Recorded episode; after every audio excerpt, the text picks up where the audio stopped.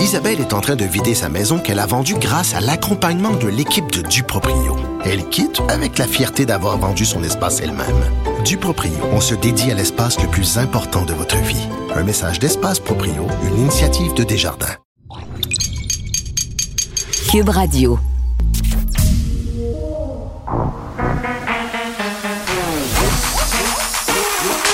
Elle a une opinion sur tous les sujets. Pour elle, toutes les questions peuvent être posées.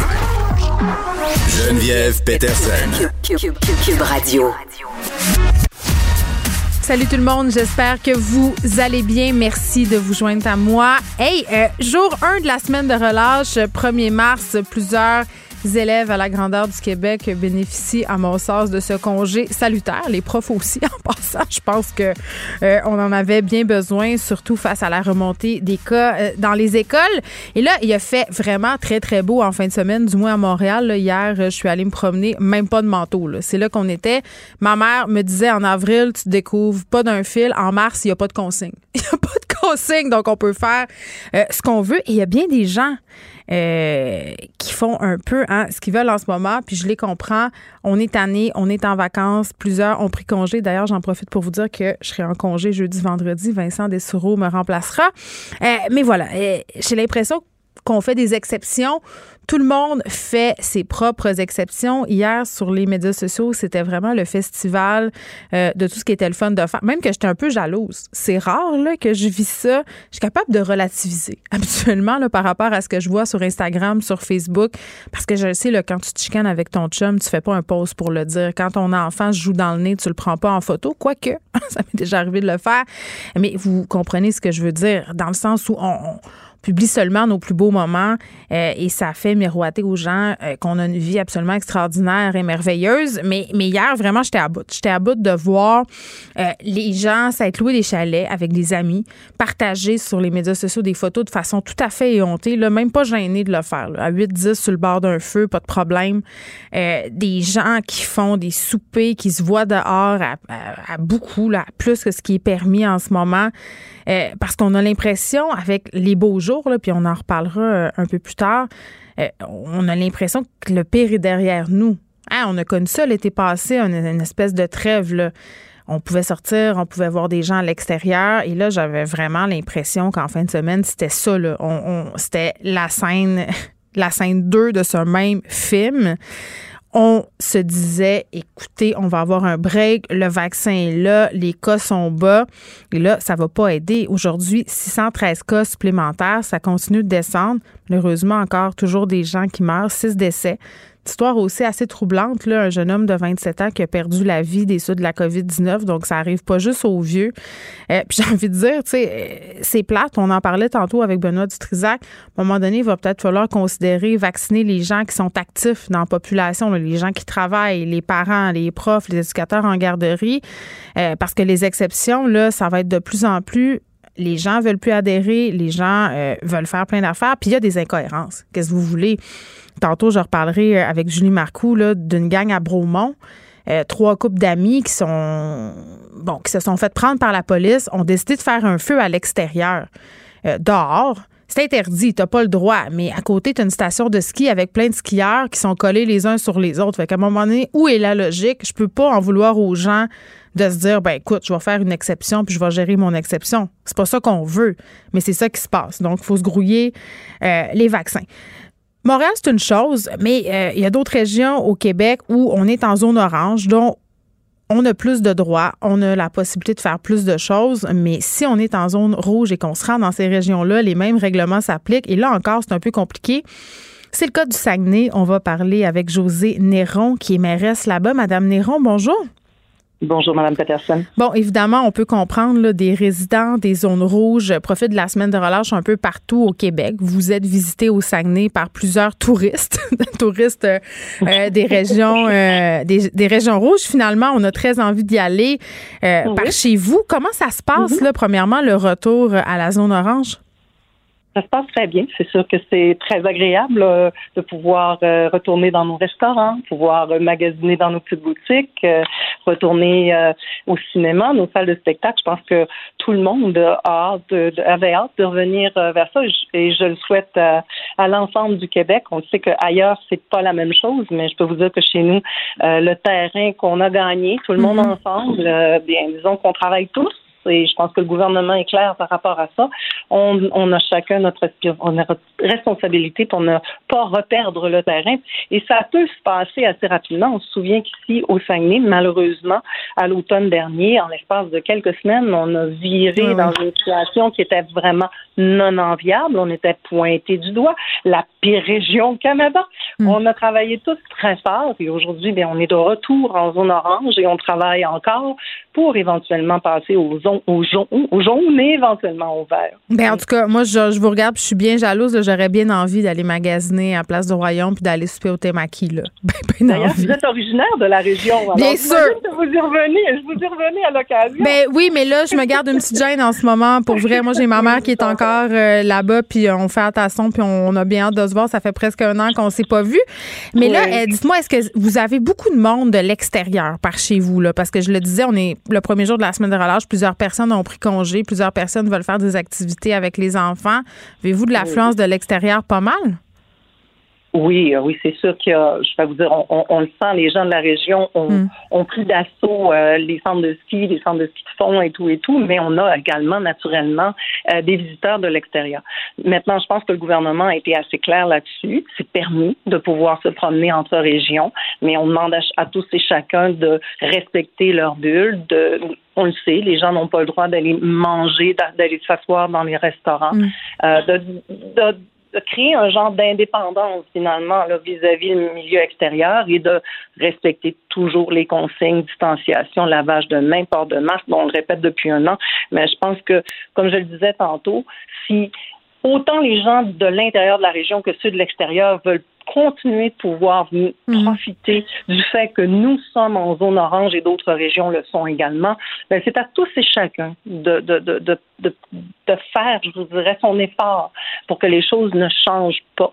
Ce serait plate après la semaine de relâche que notre bilan soit, soit quelque chose de, ben je dirais, de désastreux. Je pense que personne, autant à l'intérieur de la région qu'à l'extérieur, on veut voir les choses changer. Au contraire, hmm. on veut tous s'entraider pour pouvoir ensemble progresser et s'en débarrasser de cette fameuse COVID-19-là. Mais Madame Néron, je lisais euh, des témoignages de restaurateurs, de commerçants, notamment euh, des gens qui possèdent des relais de motoneige. Évidemment, euh, si tu es en zone rouge puis tu viens visiter la zone orange, tu dois manger à l'extérieur. Je pense que c'est bien mhm. clair.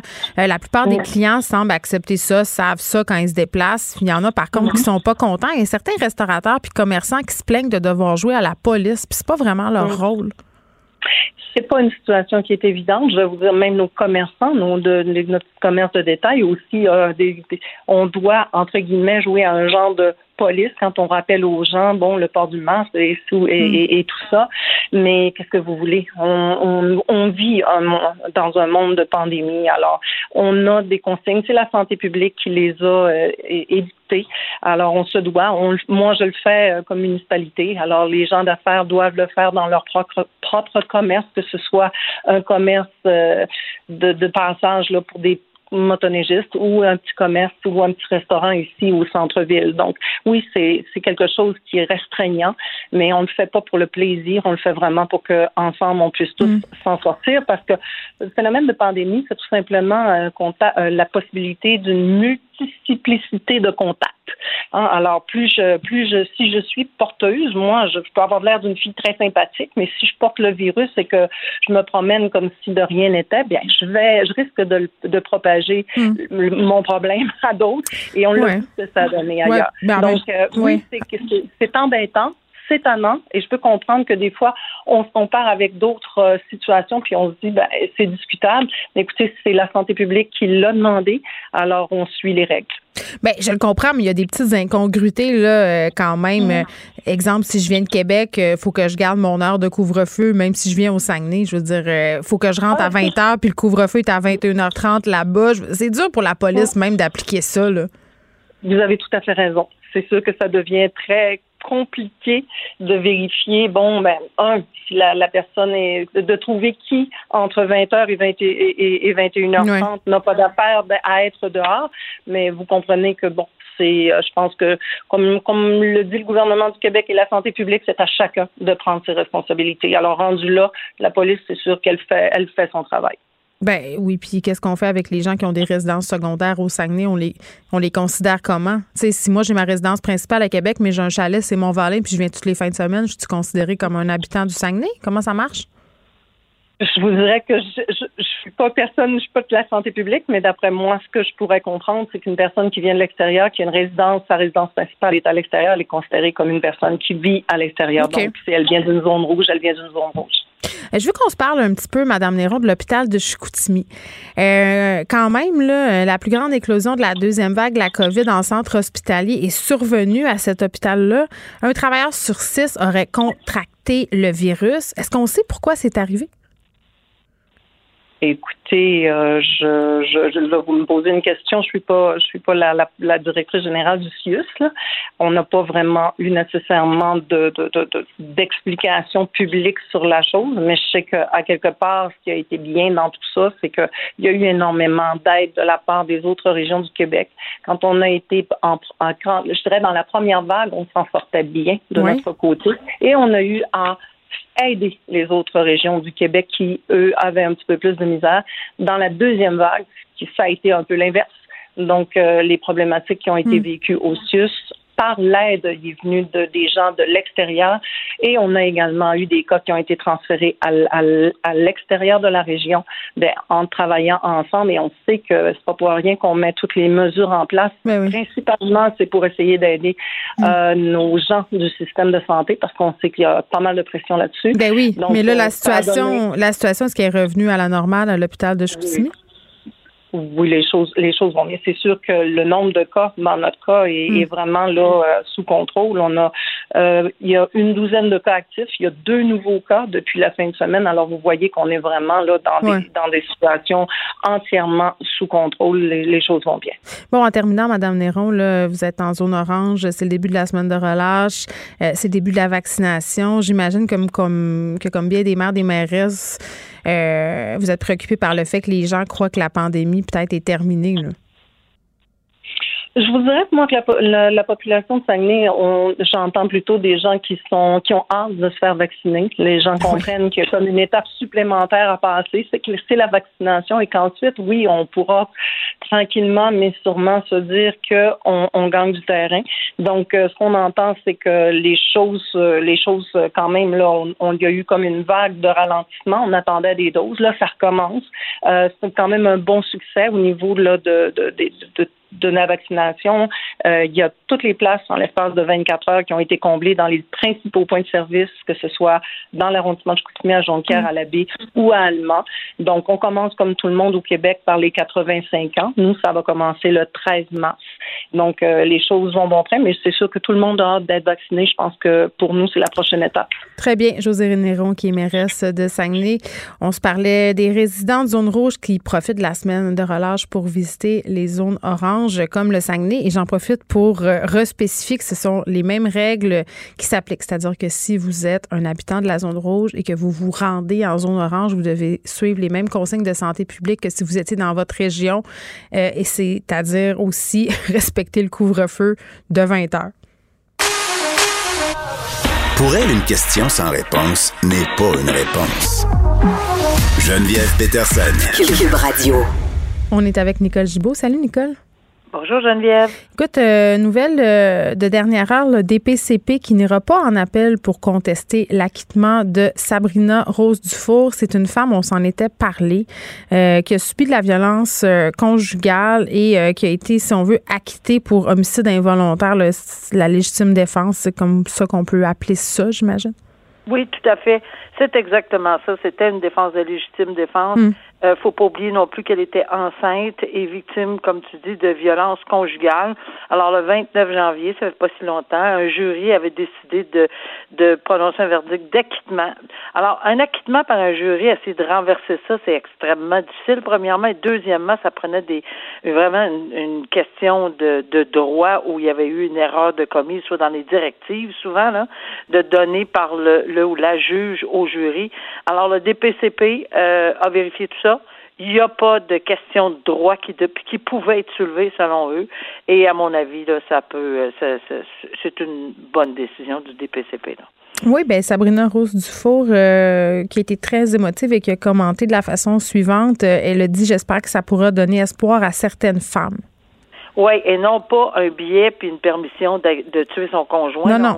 C'est pas ça, là. Mais, mais évidemment, et on a beaucoup de, tu sais, j'ai beaucoup d'empathie puis de respect pour la famille de, de, de, de, la, de la personne qui est décédée aussi. Mm-hmm. Il y a quand même une personne de décédée. Mais on est dans une situation extrême qui a apporté une, une défense extrême euh, et particulière. Et euh, voilà, c'est les conséquences que ça a donné. Bon, là, euh, on va revenir sur le fameux dossier Dis son nom. Nicole, moi, je suis assez surprise et circonspecte, puis tu vas pouvoir m'expliquer. Là, je pense qu'il y a bien des gens qui se posent des questions. Euh, les administratrices de la liste dit son nom. On s'en rappelle, le dit son nom, euh, c'est une recension en ligne euh, qui fait la liste de présumés agresseurs. C'est une liste qui a été mise sur pied cet été dans la foulée des dénonciations, l'espèce de, de, pendant à MeToo, le prolongement de MeToo qu'on a connu cet été. 1500 noms quand même sur cette liste-là là, qui s'allongeait qui s'allongeait. Euh, un homme qui a été listé sur cette liste, Jean-François Marquis, poursuit au civil les deux créatrices de la page. Il y en a une qui est sortie de son anonymat, euh, Delphine Bergeron. C'est une ancienne illustratrice judiciaire. Euh, mais l'autre, par contre, voulait bénéficier, en fait, de son anonymat, voulait conserver son anonymat. Donc, il y avait un interdit de publication. On ne pouvait pas parler d'elle, on ne pouvait pas rien dire. Sauf que là, il y a un juge qui a dit, ben non, ça se pourra pas. C'est un juge de la Cour supérieure, par ailleurs, donc ça s'est rendu très loin parce qu'elle, ce qu'elle invoquait, c'est qu'elle elle était une victime d'agression sexuelle et comme elle était dans son processus de guérison, elle ne se sentait pas assez forte en ce moment pour agir de manière publique, donc pour que son nom soit révélé. Là, c'est une décision quand même qui est surprenante. Comment ça me surprend, tu vas me l'expliquer. Puis l'autre pendant à cette décision-là, c'est qu'on oblige aussi euh, les, deux, les deux créatrices de la liste à révéler qui a dénoncé cet homme-là. Ouais, ben non, moi ça me surprend pas du tout au niveau juridique. Ben c'est ça. Et non seulement ça me surprend pas au niveau juridique, et je vais je vais tenter de te l'expliquer, mais ça n'aurait ça n'aurait eu à mon avis aucun sens d'accepter l'anonymat. Et voici pourquoi.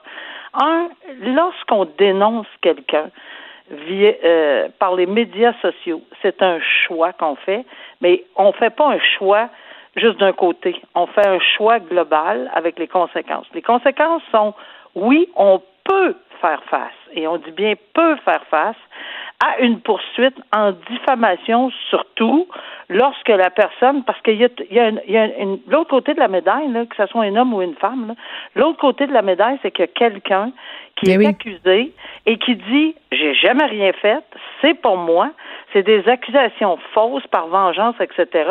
J'ai eu des pertes, donc un préjudice, j'ai perdu ma job, j'ai perdu mes amis, j'ai perdu tout ça. Ça, c'est le pendant civil. Et ça, ben, quiconque s'implique dans une dénonciation publique sur les médias sociaux, euh, autant où on les fait pour le, les, les accusations criminelles, on, on menace quelqu'un sur les médias sociaux, ben on fait face à une accusation criminelle. Autant ou dans les réseaux sociaux ou dans les médias sociaux, si on fait une dénonciation et que cette dénonciation s'avère fausse, euh, pour toutes sortes de raisons et qu'il y a des conséquences pour la victime. Là, on parle pas de la victime d'agression sexuelle, on parle de la victime d'une fausse allégation. Là. Alors, dans ce sens-là, oui, il y a le droit à une réparation à préjudice et oui, ça, mais on poursuit qui? Ça n'existe pas, l'anonymat en civil. On peut pas poursuivre quelqu'un. Je poursuis monsieur ou madame X parce qu'il m'a fait du tort. Donc, il faut l'identifier, il faut questionner cette victime, cette euh, pas la victime, mais il faut questionner la personne qui a dénoncé. Il y a des, il y a tout un système au civil, des interrogatoires hors cours, des vérifications, etc. Hmm. Et le processus d'enclenchement d'un procès civil, c'est pas du tout la même chose. Moi, j'ai une question. J'ai une question. Euh, excuse-moi, Nicole. Si mettons euh, la personne ou les personnes qui ont dénoncé Jean-François Marquis décident finalement de porter plainte de façon officielle, est-ce que ça change quelque chose? Porter plainte. On parle criminel ou civil, parce que là, ils sont engagés dans une poursuite civile. Là, là eux autres, là, ils ont fait un choix. ils vont être obligés d'accepter les conséquences. Et M. Marquis a fait son choix et a décidé de poursuivre en libelle diffamatoire. Puis a décidé. Là, les victimes euh, potentielles, si c'est le cas d'agression sexuelle, ne pourront plus reculer. Il y a une ordonnance de la Cour, il faut qu'ils dévoilent leur nom. En criminel, puis il n'y a pas de prescription, là, on s'entend, ni en, au civil, ni au criminel. Les victimes, les, vrais, les victimes d'agression sexuelle pourront déposer, ils peuvent toujours déposer des plaintes euh, au niveau criminel pour agression sexuelle. Mais ça change rien sur la façon dont ça va être perçu au civil. Non, au civil, là, absolument pas. Au civil, là, la personne qui veut poursuivre doit connaître la personne et doit pouvoir se préparer, doit pouvoir dire, hey, moi, c'est tellement faux ce que vous avez allégué, vous m'avez fait perdre mon contrat de, de 50 000 ou de 10 000 ou de 3 000. Et voici pourquoi. Puis là, on a le droit de questionner. Moi, j'en ai fait tellement comme avocat des interrogatoires hors cours, etc. On trouve plein d'affaires là-dedans. Là. Mm. Alors, c'est, c'est ça la conséquence lorsqu'on décide de. Et le fait de dire que je suis en processus de réhabilitation parce que j'ai subi de guérison. une sexuelle, de guérison, pardon, de guérison, c'est tout à fait correct, tout mm. à fait légitime, mais il faut juste pas dépasser et continuer le processus de guérison mais ça se complète pas dans les réseaux sociaux. il faut baliser ça, les médias sociaux, parce que regarde, euh, moi, euh, ce qui m'avait accroché aussi, c'était de dire, OK, euh, du côté de Delphine Bergeron et de l'autre personne, les créatrices de la liste, finalement, on n'a pas fait de vérification. En même temps, c'est pas un média, ce ne sont pas des journalistes. Théoriquement, elles n'ont aucune obligation éthique. Et c'est là aussi le risque de dérapage. puis je suis absolument certaine que ces deux femmes-là, peut-être, n'avaient pas mesuré les conséquences possibles de la création de cette si tu si tu leur avais dit vous vous exposez à des poursuites, ils auraient peut-être repensé à deux fois. Là. Et là, le message est clair. J'espère que le message va être clairement entendu. Oui, c'est vrai qu'un appel euh, est toujours possible parce que toute personne a droit dans un appel, les directrices comme tout le monde. Mais je serais extrêmement surprise, mais, mais, mais voire même c'est le fondement même d'une poursuite au civil de connaître la personne euh, qu'on veut poursuivre parce qu'on dit euh, vous m'avez causé préjudice. Ben qui c'est vous Alors faut que vous vous dénonciez. Il y a certains, chaque cas va être un cas d'espèce. Je, dirais que dans une situation bien particulière, toujours la discrétion du tribunal va pouvoir s'appliquer dans certaines parties ou de caviar. Mais ça pourrait-tu euh, créer un précédent? Pour, par exemple, d'autres personnes qui sont sur la liste, puis d'autres listes, parce qu'il n'y a pas juste dit son nom, là. Euh, il y a d'autres pages Instagram, d'autres pages Facebook, là, je pense entre autres aux Yen en jupon. Euh, je pense entre autres, euh, bon, à des pages qui visaient le monde de la restauration, des pages qui ont été retirées depuis, là, mais quand même, dit son nom, c'était pas la seule initiative du genre cet été moi, je, depuis le début, depuis le début de toutes ces choses-là, je, je, je, fais toujours des mises en garde. Mais évidemment, hmm. depuis le début. Et ta question, c'est est-ce que ça pourrait être un précédent? Non seulement, je serais très, très, très inquiète si j'étais une personne qui, qui a fait une dénonciation euh, anonyme et qui a visé quelqu'un en particulier qui déciderait, parce que c'est un choix. il y a des personnalités publiques euh, qui ont les moyens financiers de poursuivre là, dans la liste. Euh, il y en a. Et, et ça va être pris d'une façon terriblement sérieuse si une personnalité qui a les moyens ou public décide de prendre des recours juste pour faire peur. Là, là ben, attention, on n'est pas là-dedans. Là. Et, et ça aussi, ça va être ça, c'est pas quelque chose qui est acceptable et accepté par les tribunaux non plus. je suis pas d'accord que ça fait pas peur. Là. Ça, ça doit faire peur aux, présumées victimes. Ah non, c'est pas ça que je veux dire. Je veux dire, le tribunal, le, un, si jamais là, ces, ces gens-là, tu sais, des, des, des, poursuites dans un autre domaine, des poursuites baillons qu'on a déjà vues, là, si vous me poussez, si, arrêtez vos mises en demeure parce qu'on va vous poursuivre pour 450 000 ou 350 000. Euh, les poursuites là, qui, qui ont été faites à ce moment-là, ben, ils sont tombés à plat. Ils sont dégonflés avec frais. Ben, des frais, c'est une poursuite de 3, 4, 500 000, c'est élevé. Ben oui. Puis, tu sais, en même temps, on, a, on a une pensée pour les présumées victimes. Euh, il y en a là-dedans que c'est vrai. Euh, donc, c'est pas le fun. Puis on rappellera jamais assez, là, Nicole, je pense qu'on le dit souvent ensemble, là, ça a l'air décourageant le système de justice, puis c'est pas parfait, mais le DPCP rappelait l'été passé que la plupart des accusations se soldaient par des condamnations. Ça, il faut le dire, il faut le répéter. Puis avec les nouvelles lois, les victimes sont davantage accompagnées. On va peut-être possiblement mettre sur pied rapidement un tribunal spécial. Il faut garder ah. ça en tête. Il faut vraiment le garder en tête. C'était, je ne veux pas le comparer à une pandémie qu'on vit présentement, mais mm. c'est hallucinant toutes les dénonciations. les problèmes. Alors, mais au moins, il y a une espèce d'espoir, une lumière, une lueur d'espoir avec les recommandations. Mais ça n'arrive pas assez vite. Il faut que ça arrive plus vite. Ça arrive jamais assez vite, on le sait, mais, mais au moins, ils ont, ils ont réussi à hmm. faire bouger. Alors, voilà. Raison. Euh, des policiers qui ont remis plus de euh, 1000 constats d'infraction pour non-respect du couvre-feu juste la semaine passée. Euh, 10 000, 10 000 pardon, dollars d'amende pour trois familles autour d'un feu en fin de semaine. Là, trois couples, j'en parlais au début de l'émission, qui ont choisi euh, de profiter de la belle température dans la fin de semaine. C'est tentant. Pour vrai, c'était tentant là, de voir des amis dehors.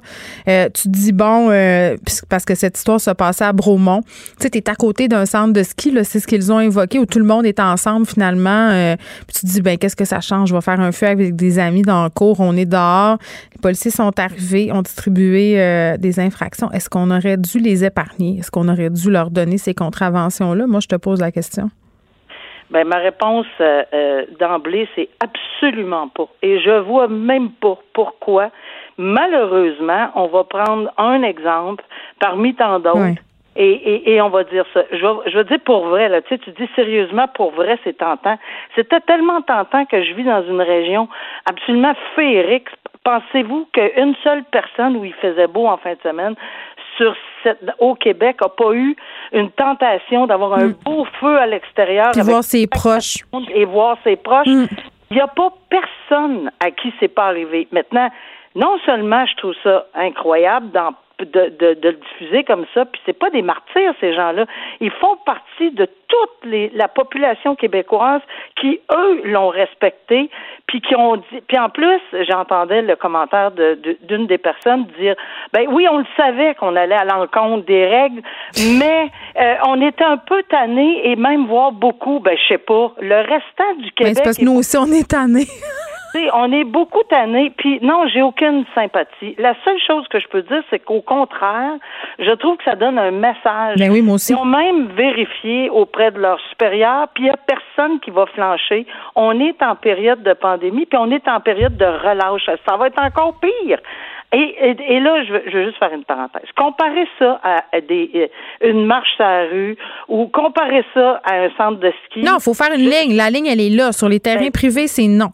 Mais c'est pas juste ça. C'est que j'ai compris pourquoi, puis même si on veut pas l'accepter, j'ai compris pourquoi. Tu sais, dans une cour chez nous, mm. où il y a des grandes portes patio, puis il y a quelqu'un dehors qui dit Oh mon Dieu, j'ai une urgence toilette. Ben oui, c'est sûr. Puis si les enfants gèlent, on l'avait dit d'ailleurs au point de presse, M. Legault avait répondu, avait dit, tu sais, c'est plus tentant de rentrer si les ben enfants ont froid, si les parents ont froid. Ben c'est ça. Là, ils vont dire qu'il était six adultes. C'est parce que six adultes, là, ils peuvent avoir une urgence. c'est beaucoup plus difficile de dire à ton meilleur ou ta meilleure chum, non, je m'excuse, prends ton auto, puis va-t'en chez vous à la toilette, parce que tu ne peux pas. Voyons donc. Surtout quand t'as pris, Anne-Nicole, quand t'as pris tes petits trois verres de vin, là, ben, t'es bien plus relax avec les consignes sanitaires. c'est très désolant, mais c'est, c'est, moi, moi, j'ai pas vraiment pas de sympathie parce que je me dis, le voisin d'à côté, là, qui hmm. était chez, dans sa maison, ben, dehors à l'extérieur à faire son feu seul, ben, lui, il a pas, il a pas eu de Ben, moi, j'étais contente, euh, non, non pas que ces gens-là aient eu des contraventions parce que oh, c'est, c'est plate, là, isolément. Je veux dire, j'ai de l'empathie pour eux, c'est dole. Ils ont pris une mauvaise décision, puis là, ils, ont, ils, vont avoir des contraventions quand même assez onéreuses à payer. Mais, tu sais, avant euh, la semaine de relâche, on se disait, ça serait dommage qu'on soit juste en mode prévention. Là. Si on voit ah. des affaires, il faudrait quand même qu'il y ait des conséquences. Là, on le voit, c'est largement médiatisé qu'il y a des conséquences. Donc, peut-être que ça va permettre euh, qu'on n'ait pas trop une flambée des cas après la semaine de relâche. Bon, j'en doute, mais moi aussi, je ben, trouve que ça sert d'exemple. Mais mettons qu'on va peut-être les diminuer si en commençant, première journée, on a 10 000 pièces d'infraction qui ça est calme. dans les journaux partout. Mm. Mettons que ça calme les ardeurs. Euh, peut-être. Et, oh, c'est ce qu'on ose espérer. Ben oui, c'est vrai, tu as raison de le mentionner. Pas content, personne qui ait 10 000 Mais on souhaite pas ça à personne, là. Mais à un moment donné, si tu prends des décisions, assume-les. On se reparle demain, Nicole. Merci, bye. J'accepte avec, euh, avec fierté la direction, les commandes. Non, non, pas les commandes. Votre maison, c'est un espace où vous pouvez être vous-même. J'accepte d'être l'entraîneur-chef des Orignaux Atomes 2B de l'école. Mon amour, moins fort, la petite dame. Ah, excuse, excuse. Tu parles à qui? Elle mérite d'être bien protégée. Et vous méritez d'être bien accompagné. Trouvez la protection la mieux adaptée à votre maison avec Desjardins Assurance et obtenez une soumission en quelques clics sur desjardins.com.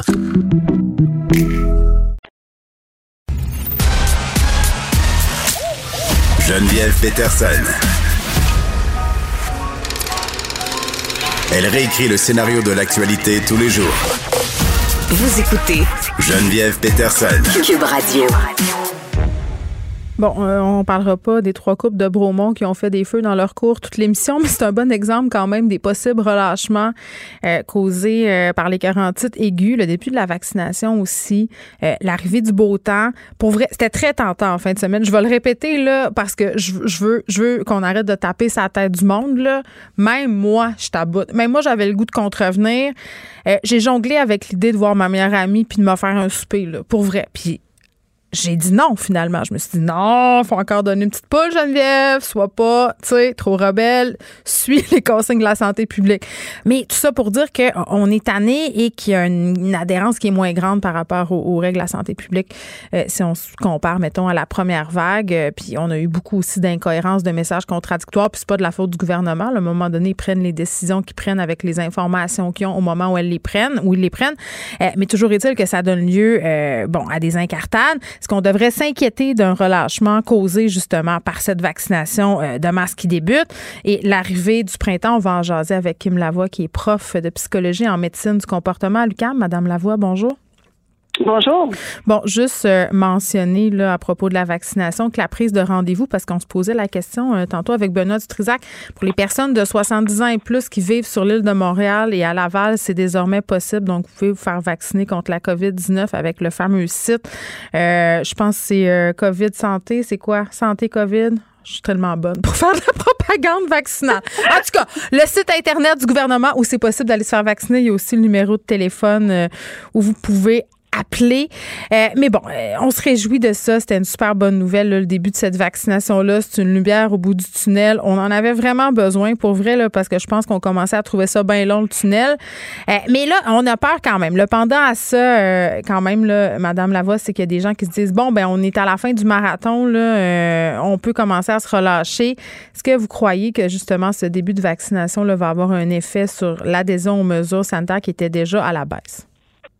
Bien, écoute, c'est une excellente question et je pense que comme tout le monde, je suis très heureuse de, de, de savoir que notre campagne de vaccination, ça commence. Mais effectivement, je pense que qu'est-ce qu'on a vu en fin de semaine, c'est un, un, bon début de qu'est-ce que qu'est-ce qu'on va voir euh, dans les prochains mois. Mm. Euh, oui, ça m'inquiète euh, parce que justement, ça peut donner l'impression que comme la campagne a commencé, on peut peut-être commencer à relâcher un petit peu.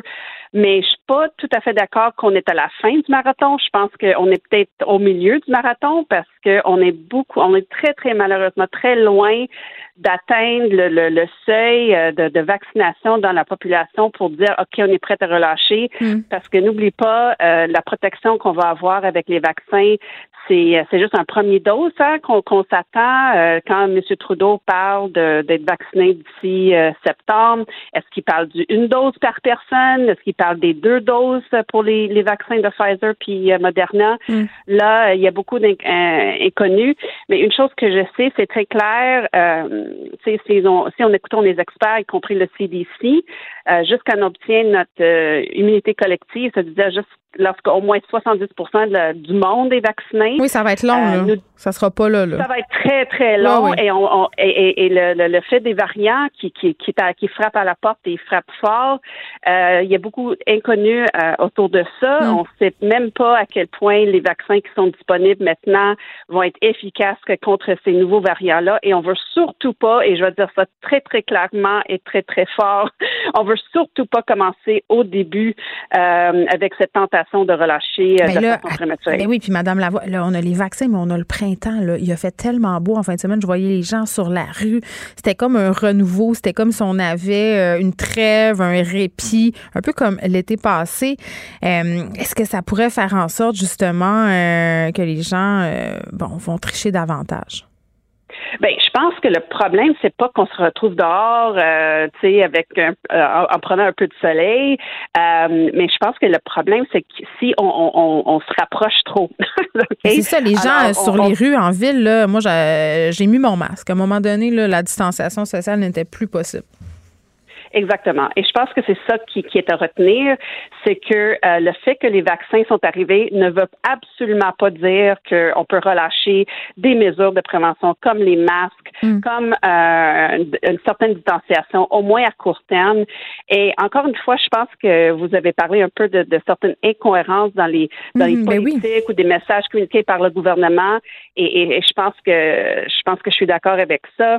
Et, et je pense que vous avez mentionné au début qu'on va pas parler de, des six personnes qui, qui ont reçu des demandes dans la cour, mais, mais effectivement, euh, comment est-ce qu'on peut permettre à des centaines de personnes de se rassembler sur des pentes de ski, des parcs, une cinquantaine dans, les, dans un théâtre, puis en- ensuite infliger une amende à six personnes qui se ramassent dans un cours. Mais en même temps, on ouais. l'expliquait un peu avec la juge Gibault, puis c'est ce que François Legault euh, a répondu quand il s'est fait questionner à cet effet par les journalistes, c'est que dans des cours privés, la, la tentation de rentrer à l'intérieur si on a envie d'aller aux toilettes ou si les enfants ont froid est plus grande. Oui, mais je suis honnêtement, je suis complètement d'accord qu'il Ouais, faut ouais. pas le faire, faut pas relâcher euh, ça. Et, et je- et je pense que le fait que euh, depuis le fait que M. Legault a, a- a- a- commencé à donner des amendes, ben, ça communique le message que c'est assez important que je vais mettre des ressources là-dessus. Mais je parle de cette incohérence avec d'autres politiques. Alors, je pense qu'il veut bien faire. Je pense qu'il veut donner un break aux familles. C'est la semaine de relâche. On va euh, laisser les gens aller dans les piscines, dans les parcs et tout, mais en même temps, c'est ça communique en même temps, veut, veut pas, que peut-être on peut se permettre quand ça quand ça donne. OK? Alors, ça, ça peut euh, ça, peut être une source de frustration euh, chez plusieurs. Oui, Madame Lavoie, vous co-dirigez une étude internationale sur l'impact des politiques de confinement et des mesures euh, sanitaires. Est-ce que, parce que là, on a célébré le triste anniversaire, là, ça a fait un an, la COVID-19. Euh, bon, je pense que c'était en fin de semaine. Bon, au-delà des mesures sanitaires puis du couvre-feu, est-ce que vous voyez d'autres effets psychologiques sur la psyché des gens? Là? Ben ça c'est certain. On, on voit euh, avec tous les mesures de, de santé mentale, Oui. dépression, anxiété, frustration, isolement social, euh, tous les mesures de stress possibles sont à la hausse. Et c'est sûr que, écoute, ça fait effectivement un an. Notre anniversaire pour l'étude iCare, ça va être le 27 mars. Alors je peux pas croire que ça fait déjà un an. Une chose que je peux vous dire, c'est un donné qui qu'on qu'on a sorti juste la semaine passée. On va regarder en fait les parce que vous parlez de vaccination et, et mesures de prévention. On a regardé le lien entre les gens qui ont des qui ont les intentions de se faire vacciner et euh, qu'est-ce qu'ils font d'être comme habituellement au niveau des mesures de prévention? Puis un, un, un, un résultat super intéressant qu'on a vu, c'est ceux qui ont l'intention de se faire vacciner contre la COVID sont également plus de deux à cinq fois plus susceptibles de s'éloigner socialement, d'éviter des rassemblements et de porter des masques. Alors, on voit une mesure extrêmement forte entre les gens qui veulent se faire vacciner et les euh, et, la poursuite de, de, de respect des mesures euh, sanitaires. Tout ça pour dire que les gens qui ont des intentions négatives envers le vaccin, il y a, il y a quand même un pourcentage qui veut rien savoir. Ben en fait, ils représentent, à, à- mon avis, un grand risque pour la population, surtout avec. Oui, euh, mais, mais en même temps, je- ben oui, mais en même temps, il faut apporter des nuances, je trouve, euh, parce qu'il faut se parler des travailleurs de la santé, là, qui, euh, pour certains, sont réticents à se faire vacciner, euh, des gens dans la population aussi qui sont réticents sans être nécessairement des anti-vaccins et sans être nécessairement des gens qui nient la, la, la pandémie. Tout à fait. Et, et- et dans le fond, c'est un excellent point, euh, Geneviève. En fait, les gens qui sont anti-vaccins, euh, et j'ai pas dit anti-vaccins, j'ai dit hum, ils sont ils n'ont pas des bonnes des, des, des intentions. Il faut faire la distinction, il tout faut pas mettre, c'est ça, là, tout le monde dans le même panier, c'est important. Exactement. Donc, c'est un bon point. Et c'est les, les gens qui sont vraiment anti-vaccins, ça représente une minorité et dans les faits, sont très durs à persuader. Je parle plutôt des gens qui, qu'on, dit, qui sont hésitants. Mm. C'est des gens qui sont un peu plus, plutôt ambivalents. Ils veulent attendre un peu, voir comment ça va, voir est-ce que les gens vont bien s'en sortir et tout. Euh, mais les gens qui sont quand même dans ce groupe d'ambivalents ou hésitants sont quand même ceux qui ont plus tendance à contourner les règles À un peu en relativiser de un la peu? vaccination. Exactement. Alors, on- on- ça, ça se retrouve avec les mêmes personnes qui est intéressant. Je- Et- et- oui, et allez-y. Oh, excusez. Non, allez-y. Pourquoi c'est intéressant? C'est parce que si on veut pas tout lâcher trop vite maintenant, surtout qu'on est plus vers la fin du marathon. Il faut faire attention à ces gens-là, justement parce que avec l'arrivée des, des variants, c'est les mêmes gens qui vont pas se faire vacciner, qui vont avoir tendance à se retrouver dans les grandes gangs. Alors, c'est ça qui est inquiétant. Euh, je veux qu'on revienne un, peu euh, à la santé mentale de la population. Euh, on le sait, il y a des effets, on en a parlé, là, puis c'est partout dans les journaux, plus d'anxiété. les gens sont vraiment stressés. Je pense que globalement, là, on est très, très, on est très, très à pic, pour utiliser une expression très québécoise. Mais moi, j'ai l'impression, par exemple, puis peut-être que ça pourra se vérifier là, prochainement, j'ai l'impression qu'avec justement l'arrivée du vaccin puis cette lumière au bout du tunnel, ça va peut-être aider les gens à baisser justement cette anxiété-là puis ces tensions sociales-là qu'on expérimente en ce moment. Ça, ça pourrait être un effet qu'on pourrait constater peut-être là. Oui, absolument. Et je pense que si, euh, si j'écoute un peu l'écho dans la population, c'est effectivement ça. Et le fait que les gens peuvent maintenant euh, commencer à faire des, des, des rendez-vous pour se faire vacciner, je pense que ça rend ça un peu plus réel. On a comme l'impression de reprendre le contrôle un peu.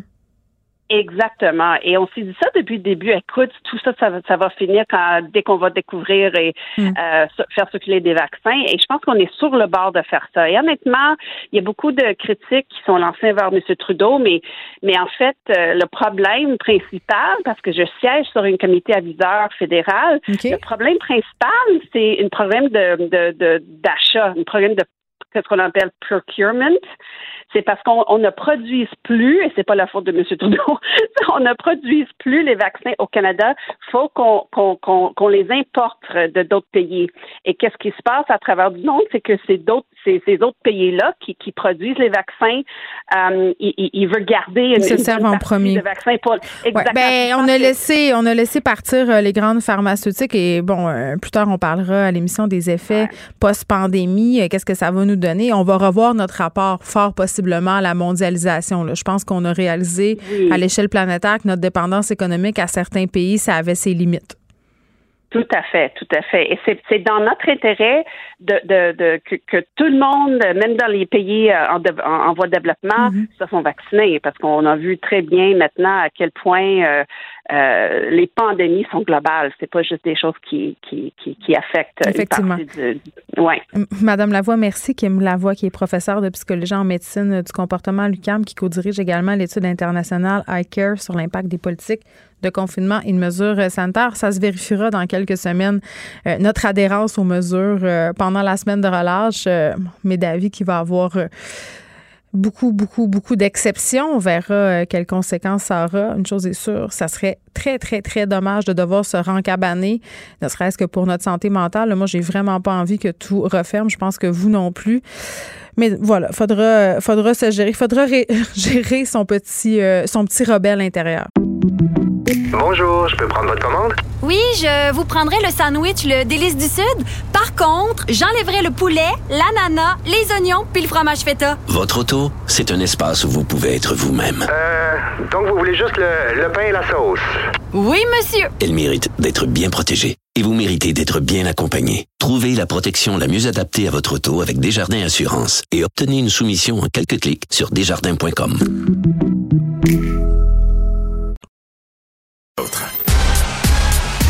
Geneviève Peterson, la déesse de l'information.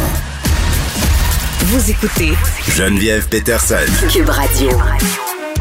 Initiative fort intéressante, les patrouilleurs du service de police de Laval qui peuvent maintenant compter sur l'aide de travailleurs sociaux. Puis c'est assez inusité quand même, les travailleurs sociaux d'urgence sociale qui auront accès aux radios d'auto-patrouille terminaux de carte d'appel du 911 pour prendre part à des interventions policières qui nécessitent leur présence. C'est la première fois quand même euh, qu'un corps de police va donner accès entièrement à ces communications à des intervenants qui ne sont pas des policiers, qui ne portent pas l'uniforme. Donc c'est assez inusité.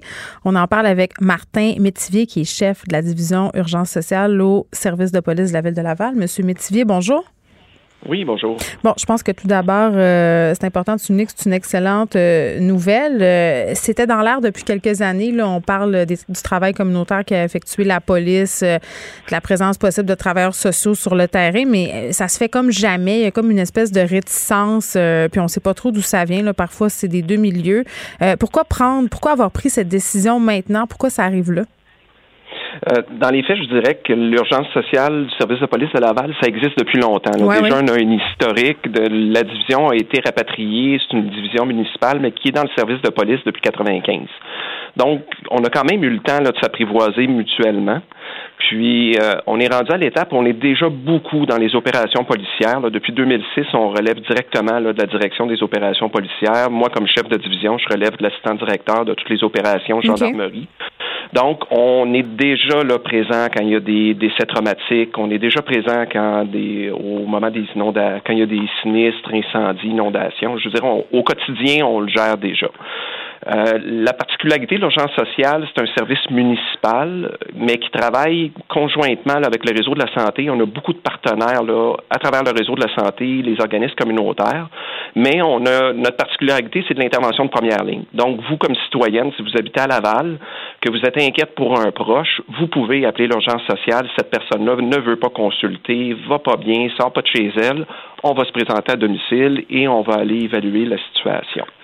Fait que les policiers étaient déjà habitués de nous d'intervenir avec nous parce qu'on applique ce qu'on appelle la loi P38, là, donc la loi de la protection des personnes dont l'état mental présente un danger, euh, danger pour elles-mêmes ou pour autrui.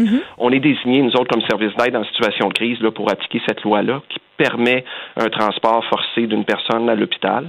On va avec les familles déjà sur le territoire de Laval chercher des ordonnances pour examen psychiatrique et on exécute déjà les ordonnances là euh, que les hôpitaux vont chercher là, pour leur Mais là, Monsieur Métivier, si je comprends bien, là, euh, vous arriviez après la police, forcément. Là, maintenant, l'objectif, éventuellement, là, quand il n'y aura pas de dangerosité, euh, et bien évidemment, c'est de pouvoir intervenir, de répondre vous-même, finalement, aux appels du 911, de se présenter en premier.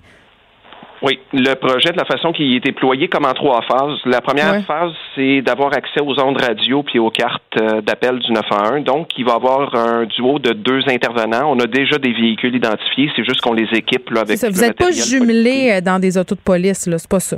Non, c'est vraiment un duo d'intervenants social. Ce qu'on se rend compte au niveau des interventions, c'est euh, les policiers vont amener, je dirais, une réticence à la personne à se confier ou à approfondir des sujets des fois là euh, par rapport à consommation de drogue, etc., qui sont en tout cas, ils, ils se gardent une réserve. Donc, notre souhait, c'est rapidement d'aller soutenir les policiers. Donc, les intervenants vont avoir les cartes d'appel, vont entendre les ondes radio, vont être capables de vérifier dans notre base de données qui va être accessible aussi, c'est est-ce que c'est des personnes connues, est-ce que c'est une situation où ça serait pertinent qu'on aide les policiers, et on va se rapporter disponible, se mettre en direction, puis attendre l'autorisation des policiers là, pour aller les rejoindre à l'intérieur, le temps que la situation soit stabilisée au début, parce que là, on va arriver vraiment plus à chaud là, au niveau des crises. Ben oui, puis bon, les policiers euh, quand même euh, qui ont travaillé longtemps dans la répression, je peux comprendre des gens qui de pas être à l'aise, par exemple, de parler de drogue ou de parler de trucs qui sont illégaux. Là, ça peut venir apaiser des situations. Là. Oui, puis euh, rapidement, nous autres, on est habitués déjà d'aller sonner chez des gens qui nous attendent pas, de créer un lien de confiance, puis de, de prendre le temps d'aller les rencontrer. Dans les faits, on se fait à peu près jamais leur refuser euh, l'accès. Puis même dans les interventions d'autorité, d'appliquer la loi P38, c'est euh, même c'est 10 de nos dossiers. On réussit vraiment à traiter autrement. Fait que le but, c'est d'aller rejoindre les policiers, d'amener rapidement une interface psychosociale, de faire une intervention. On est quand même des intervenants, là, on est formés, donc c'est pas une approche policière. Puis à partir du moment où la situation va se stabiliser, ben il y aurait possibilité de libérer le duo de patrouille pour qu'ils puissent retourner à leurs occupations policières Ouais. à ce moment-là. Ben et- et oui, puis juste, euh, Monsieur Métivier, là, moi, j'écoute en ce moment euh, Policiers en service, c'est à Télé-Québec, c'est une espèce de série documentaire sur le travail des policiers. Puis vraiment, là, à plusieurs reprises, ça revient dans les commentaires des policiers, le fait de dire que euh, les policiers se sentent plus outillés qu'avant pour faire place, pour faire face, pardon, à une clientèle qui est aux prises avec des problèmes de santé mentale, mais quand même, ils se sentent pas toujours complètement outillés. Puis je trouvais qu'il donnait un exemple vraiment bon. Il y a un policier qui disait, tu sais, avant le travail de la police, si tu une plainte de quelqu'un qui criait dans la rue, ta job de police, c'était de le retirer de la rue. Tu sais, parce que tu Mhm. voulais qu'il arrête de nuire. Maintenant, on n'est plus là-dedans. Maintenant, on est dans pourquoi tu cries, puis il faut s'arranger pour que cette personne pas crie, cette personne-là crie plus. Il faut régler son problème. Fait que c'est en ce sens-là aussi que ces initiatives-là vont servir. Oui, puis le gros avantage, c'est à partir du moment comme intervenant qu'on effectue l'intervention, notre but, c'est de mobiliser la personne à aller chercher des services, puis de faciliter toute cette transition-là vers les, soit les organismes communautaires ou vers le réseau de la santé. Qu'on fait déjà. Fait que notre hypothèse, c'est que si on est capable d'intervenir de façon plus proactive, d'intervenir rapidement pendant la situation de crise, qui est c'est un moment charnière. Hein. Quand on est en crise, on n'est on n'est pas bien. C'est un moment là qui est un levier au niveau de l'intervention pour mobiliser la personne pour aller chercher des, de l'aide. Fait que nous autres, on va utiliser ce moment-là pour essayer de mettre en place de l'aide pour cette personne-là. Puis notre hypothèse, c'est qu'on va réduire la récurrence des appels, donc le nombre d'appels policiers en bout de ligne, où la personne pourra rappeler l'urgence sociale au lieu des policiers, ben, par notre cadre régulier de travail. Oui, mais M. Métivier, en même temps, euh, euh, réduire les appels, mais peut-être aussi réduire euh, les moments où l'intervention policière devient un peu musclée. Des fois, c'est nécessaire, mais des fois, oui, ben on le voit nous autres de toute façon, on est des travailleurs sociaux, on mm. arrive sur des interventions déjà, c'est déjà arrivé là, des interventions policières qui sont un peu chaudes, la personne n'aime pas les policiers. Mm. Rapidement, les policiers à Laval, en passant, sont habitués de travailler avec nous. Là, on fait partie euh, tout du même euh, service. Fait euh, ça nous permet de prendre les devants, puis c'est beaucoup plus facile pour nous autres de désescalader. premièrement, parce qu'on est formé, mais deuxièmement, parce qu'on est des travailleurs sociaux, on n'est juste pas des policiers. Fait que le but, c'est d'essayer de favoriser la désescalade, puis après ça, une fois que la personne est un peu plus calme, de pouvoir travailler les vrais enjeux qu'il y a en arrière. Dans une troisième, dans la phase suivante de déploiement, si ça fonctionne, euh, ce qu'on souhaiterait en bout de ligne, c'est d'être capable de se faire assigner des cartes d'appel au même titre que les véhicules de patrouille, mais pour des appels où on sait qu'il n'y a pas de risque pour les intervenants, mm. puis dégager à la base les policiers de ce type d'intervention-là. On prend par exemple Damagé demeure seul à domicile, le conjoint est décédé il y a un an, puis les voisins, ça fait deux fois qu'ils la ramènent à la maison parce qu'elle est, allée chercher son courrier, elle se rappelle pas où est-ce qu'elle habite. Mais c'est le genre de dossier qu'on va prendre, là, qu'on n'aura pas besoin de déplacer là, un, véhicule de patrouille. Moi, j'ai une question. On a vu euh, récemment là, dans différents incidents qui ont fait la manchette euh, des, des, situations où les personnes, si on veut, euh, refusent l'aide ou veulent pas se faire aider. Puis là, euh, je sais qu'il y a le P38, là, mais c'est pas évident quand une personne ne représente pas un danger euh, pour les autres euh, ou pour lui-même maintenant d'évaluer bien si elle va représenter un danger pour les autres, pour elle, dans 15 jours ou dans 5 jours. Qu'est-ce qu'on fait avec ça? Qu'est-ce qu'on fait avec les gens qui veulent pas, qui veulent pas se faire aider, qui veulent pas appeler des services d'aide, qui veulent pas se rendre à l'hôpital, qui présentent pas un danger là, mais qui vraiment vont en présenter un possiblement dans 5, 10, 15, 1 mois, tu sais? Bien, c'est là que nous autres, c'est notre cadre régulier de travail. OK, on a beaucoup de dossiers qui sont de personnes qui sont en rupture de service avec le réseau, qui ont déjà eu un suivi, déjà eu de la médication, qui ont refusé. Notre but, c'est de bâtir un lien avec ces gens-là, puis au pire d'être l'interface, les personnes qui vont intervenir en premier s'il y a des appels des voisins, des membres de la famille. Fait que, écoutez, il y a des dossiers qu'on a eus pendant des années où on avait à gérer ça, justement, le risque, le degré de désorganisation. Puis nous autres, c'est qu'on travaille en arrière. Quand je vous dis que j'ai mes partenaires du réseau, c'est vraiment, on les a avec nous on peut parler à certains psychiatres qu'on connaît, les appeler sur leur cellulaire, avoir de la consultation clinique. Puis dans le fond, ce qu'on attend, c'est le bon moment pour intervenir, soit qu'on a vraiment nos éléments de dangerosité permet d'amener la personne à l'hôpital, puis qu'on sait, vu la dangerosité, qu'ils vont être gardés, ou on travaille à les mobiliser. Puis je vous dirais, il y a des dossiers qu'on a quand même réussi à régler, là, malgré la chronicité puis la durée dans le temps. Mais notre but, c'est d'être en contact avec les citoyens, d'essayer de soutenir les familles. On ne fera pas de miracle dans toutes les situations, mais je dirais qu'on a quand même, on, est habitué de travailler dans un contexte qui est non volontaire. Mm. Je veux dire, c'est notre quotidien. Puis souvent, le non volontariat, ben, c'est des craintes, c'est euh, la peur d'être contrôlé, des personnes euh, qui ont des choses à changer. C'est ça. Fait que mm. c'est tout de dédramatiser ça aussi, puis de soutenir les familles à mettre des limites aussi des fois. Les familles absorbent. Euh, quand un proche va moins bien, vont faire beaucoup d'efforts pour essayer de le soutenir, mais des fois, c'est vraiment contre-productif. Fait qu'il y a des familles à équiper aussi pour mettre des limites, mm. puis que la personne, ben, elle ait les conséquences aussi des choix qu'elle fait pour nous permettre d'intervenir puis d'être capable de reprendre ça avec la personne. Merci, euh, M. Métivier. Martin Métivier, qui est chef de la division urgence sociale au service de police de la Ville de Laval. Je vous rappelle que les patrouilleurs de ce service de police peuvent maintenant compter sur l'aide euh, de travailleurs sociaux. Ils pouvaient déjà le faire depuis euh, quand même un petit bout, mais là, c'est rendu... bon, ce qu'on souhaite éventuellement, c'est que ces travailleurs-là puissent répondre à des appels sans nécessairement que les policiers se présentent sur les lieux. Ça se fera pas aujourd'hui, mais c'est ça l'objectif. Protégez vos dépôts, c'est notre but. La SADC protège vos dépôts dans les institutions fédérales, comme les banques. L'AMF les protège dans les institutions provinciales, comme les caisses. Oh, quel arrêt! Découvrez ce qui est protégé à vos dépôts sont Pour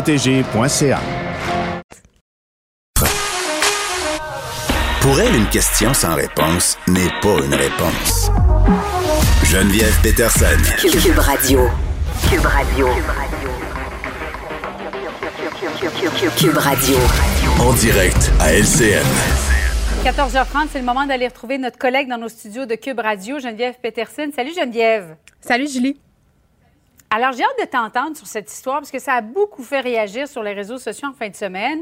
Les policiers de Bromont qui n'ont pas laissé la chance à un groupe d'amis, trois couples qui étaient à l'extérieur autour d'un feu, euh, 1500 dollars d'amende pour chacun d'entre eux, donc aux alentours de 10 000 dollars euh, si on additionne tout ça. Est-ce que c'est un peu de zèle la part des policiers? Est-ce qu'ils auraient dû, selon toi, leur donner une chance?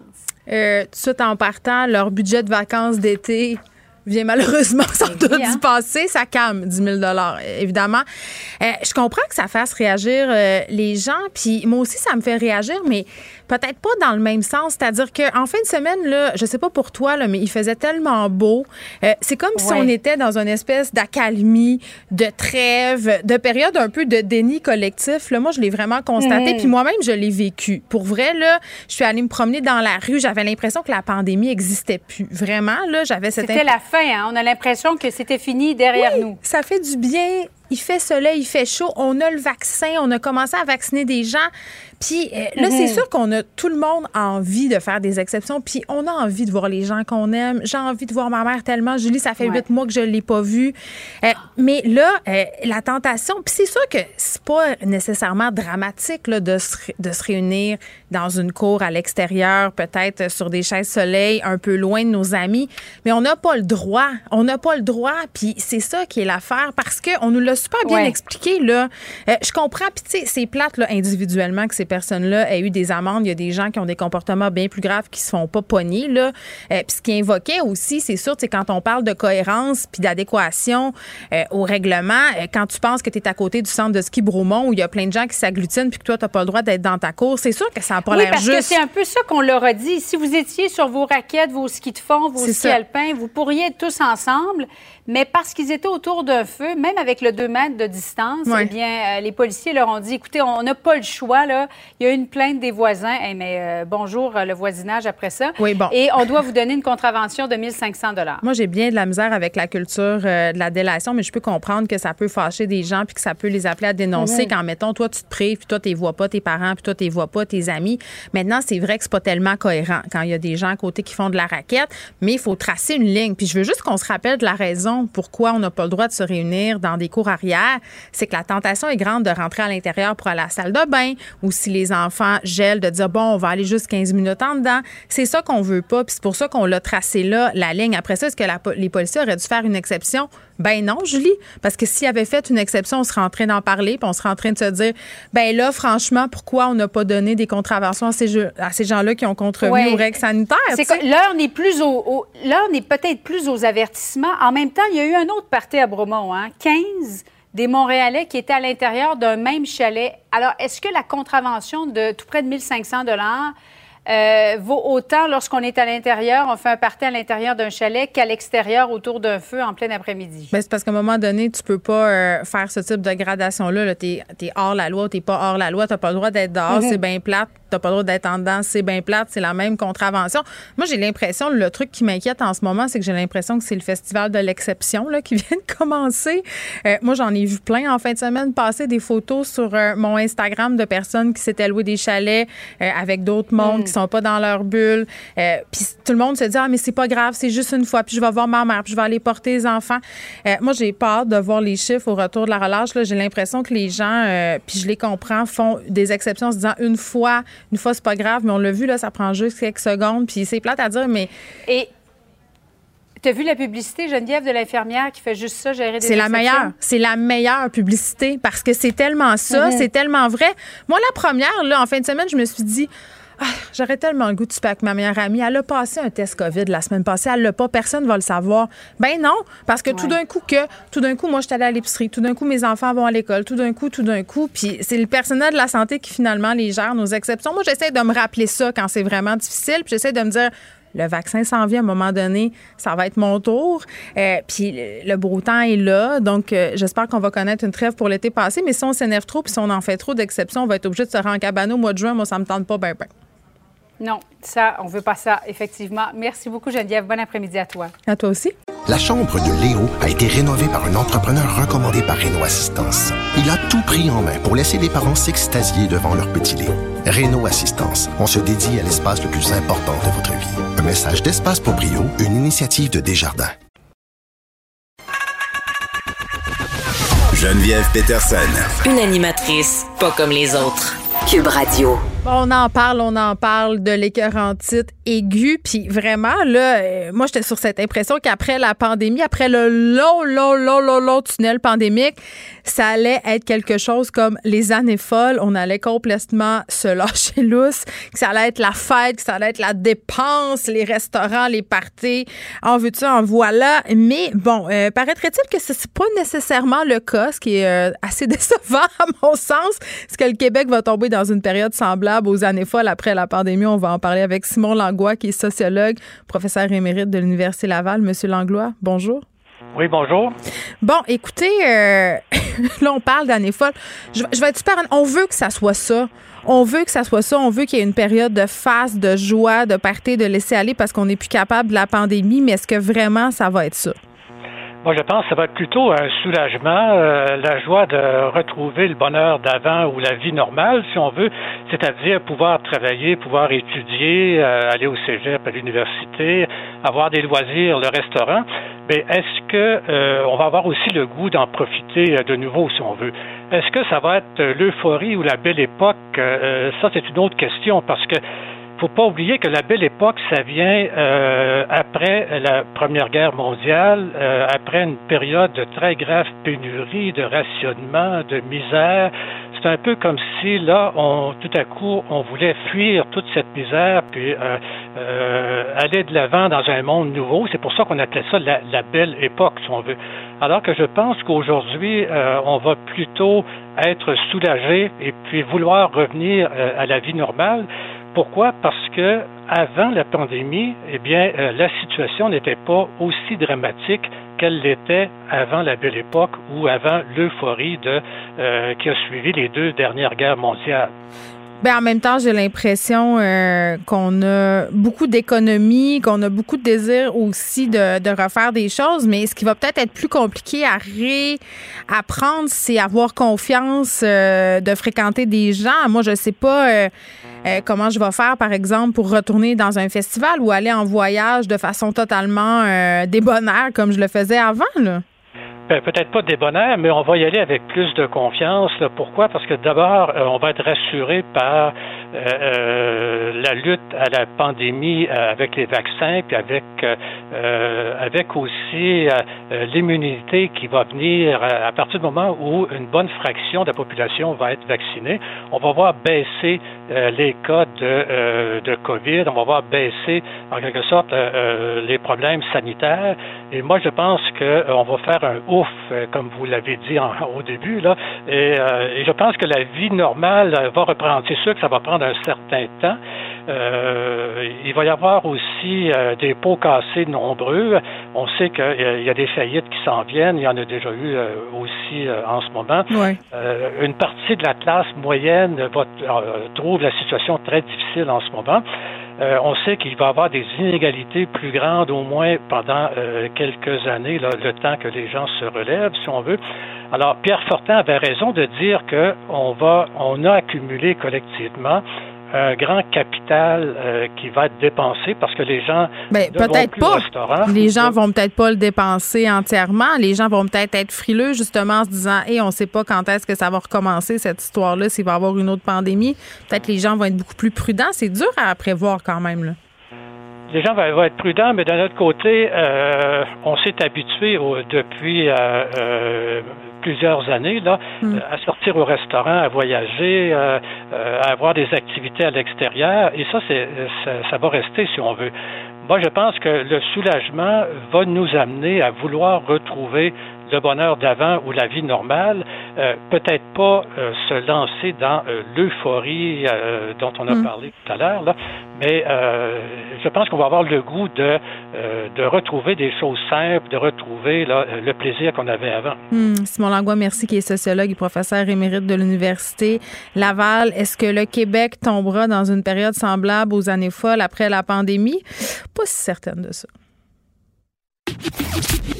Le, le commentaire de Danny Saint-Pierre, un chef pas comme les autres. On s'excuse, le son était pas très bon. Euh, Il y avait un essaim d'abeilles dans mes oreilles, sûrement dans les vôtres aussi. Ça tombe particulièrement sur le gros nerf. Ah, merci. Tu continues l'ambiance de l'entrevue tantôt. Je suis contente. Moi, j'adore le son des néons. C'est vrai. Hey, non, mais ça, c'est comme, euh, Comme quand, tu quand fumais des plombs au couteau quand tu étais jeune, là, puis qu'à un moment donné, tu fermais à la fan, tu étais comme, ah, OK, j'étais pas en train de faire un bad trip, c'était juste la fan. Ouais, c'est comme. Oh, ça fait du bien. Le son incessant de la fan, euh, de la du poil. Aïe, aïe, ça sent les années folles, hein?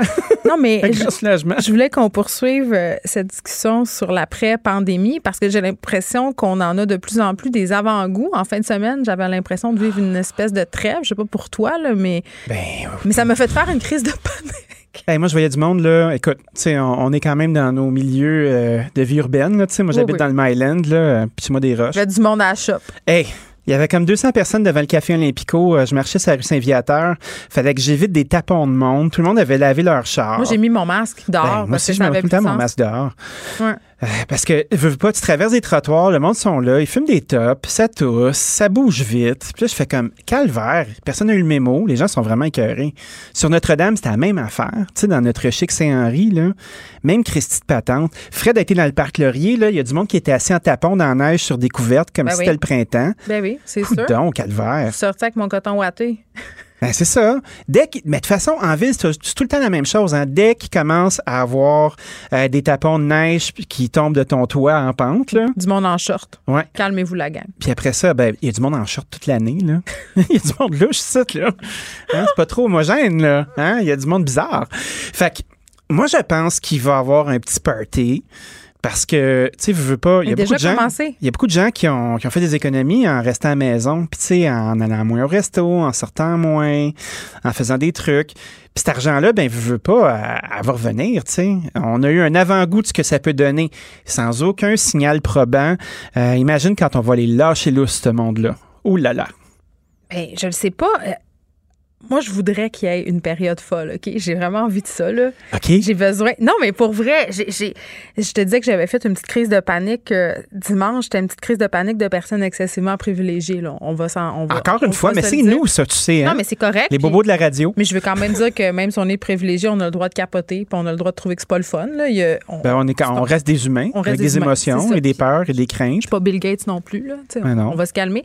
Non, mais c'est parce que j'étais carrée de faire la même affaire. Je suis plus capable. Tu sais, j'ai fait le tour de prendre des marches, d'aller au café, d'écouter Netflix, euh, de, de penser à moi, de prendre soin de moi, Ah, de prendre penser à soin, toi? de prendre soin de mon couple. Je suis plus capable de prendre soin de mon couple. Je suis plus capable. Il va tellement bien, mon Moi, je pense de que ton couple, t'es pas tout seul à en prendre soin Il parce que bien, je vois là, des il va bien, il va bien, là. Tout le monde est enceinte, mais pas moi. Non? Non, je veux pas. Mais T'as déjà donné. J'ai fait ma part pour le Québec de demain. Puis Patriote. aussi, cinq enfants, ça That's va it. faire. Des, Ben petits, ouais. des petits futurs payeurs de taxes. Il va falloir qu'ils en payent en maudit des taxes d'ailleurs pour, Ben, mes taxes, mes pour impôts. qu'on se remette de tout ça.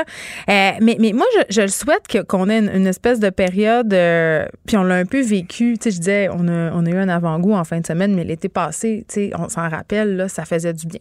Ça faisait du bien de voir des amis, ça faisait du bien de voir des gens, ça faisait du bien de- d'avoir l'impression que tout ça, ça avait jamais existé. Puis tu sais, je sais pas pour toi, là, mais euh, quand on écoute des films, Oui.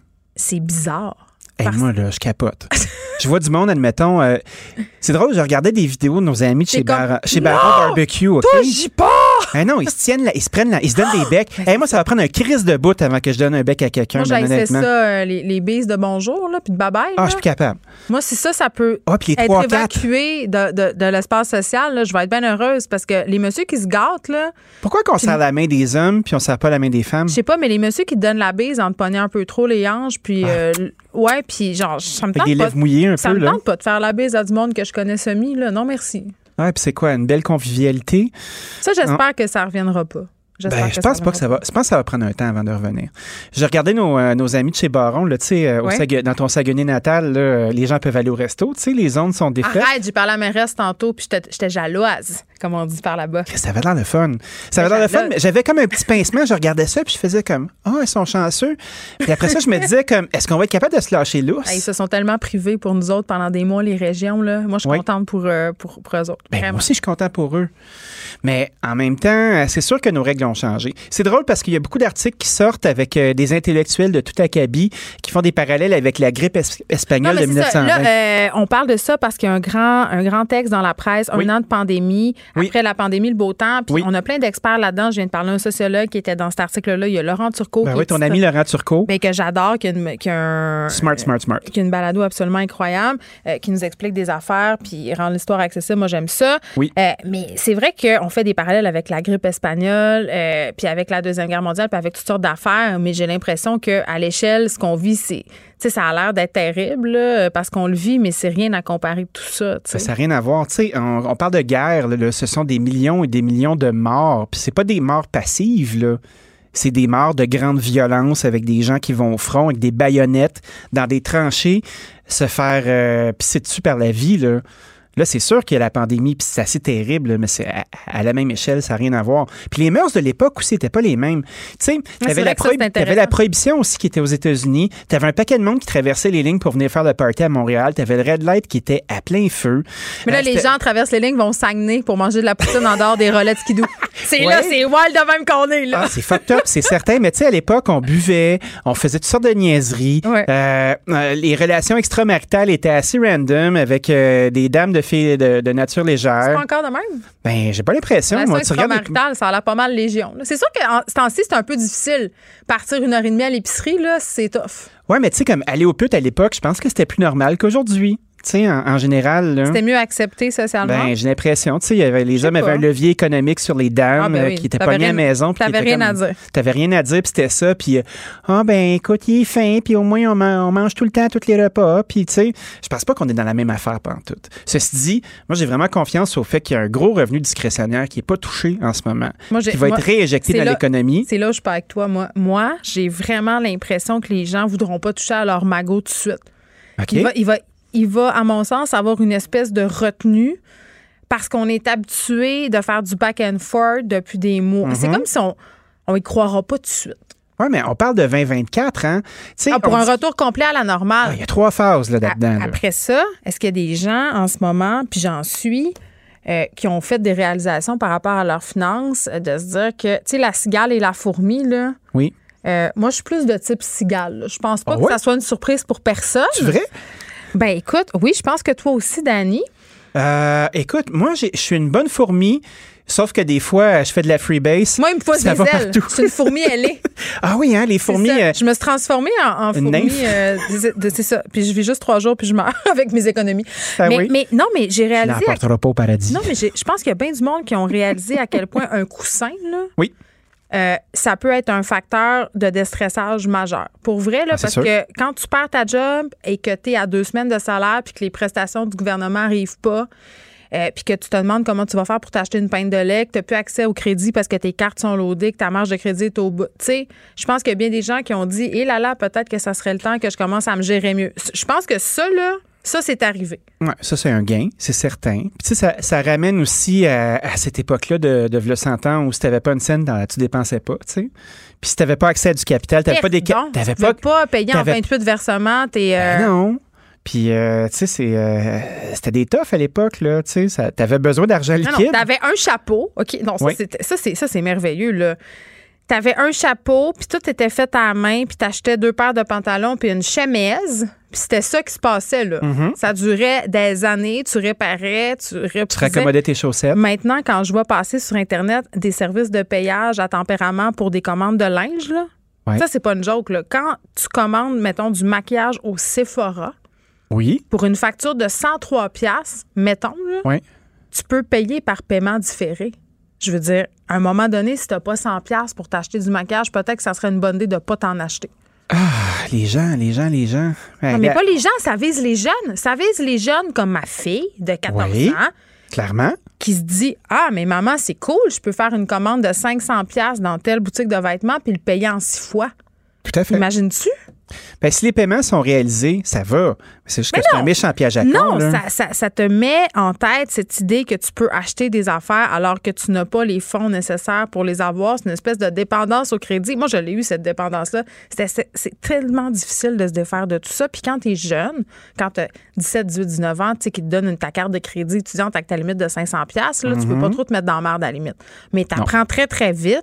Par contre, euh, à dépenser, puis tu fais, tu gères cet argent-là comme si c'était le tien, alors que c'est pas le tien pantoute. Il faut que tu le rembourses, puis c'est difficile de mesurer.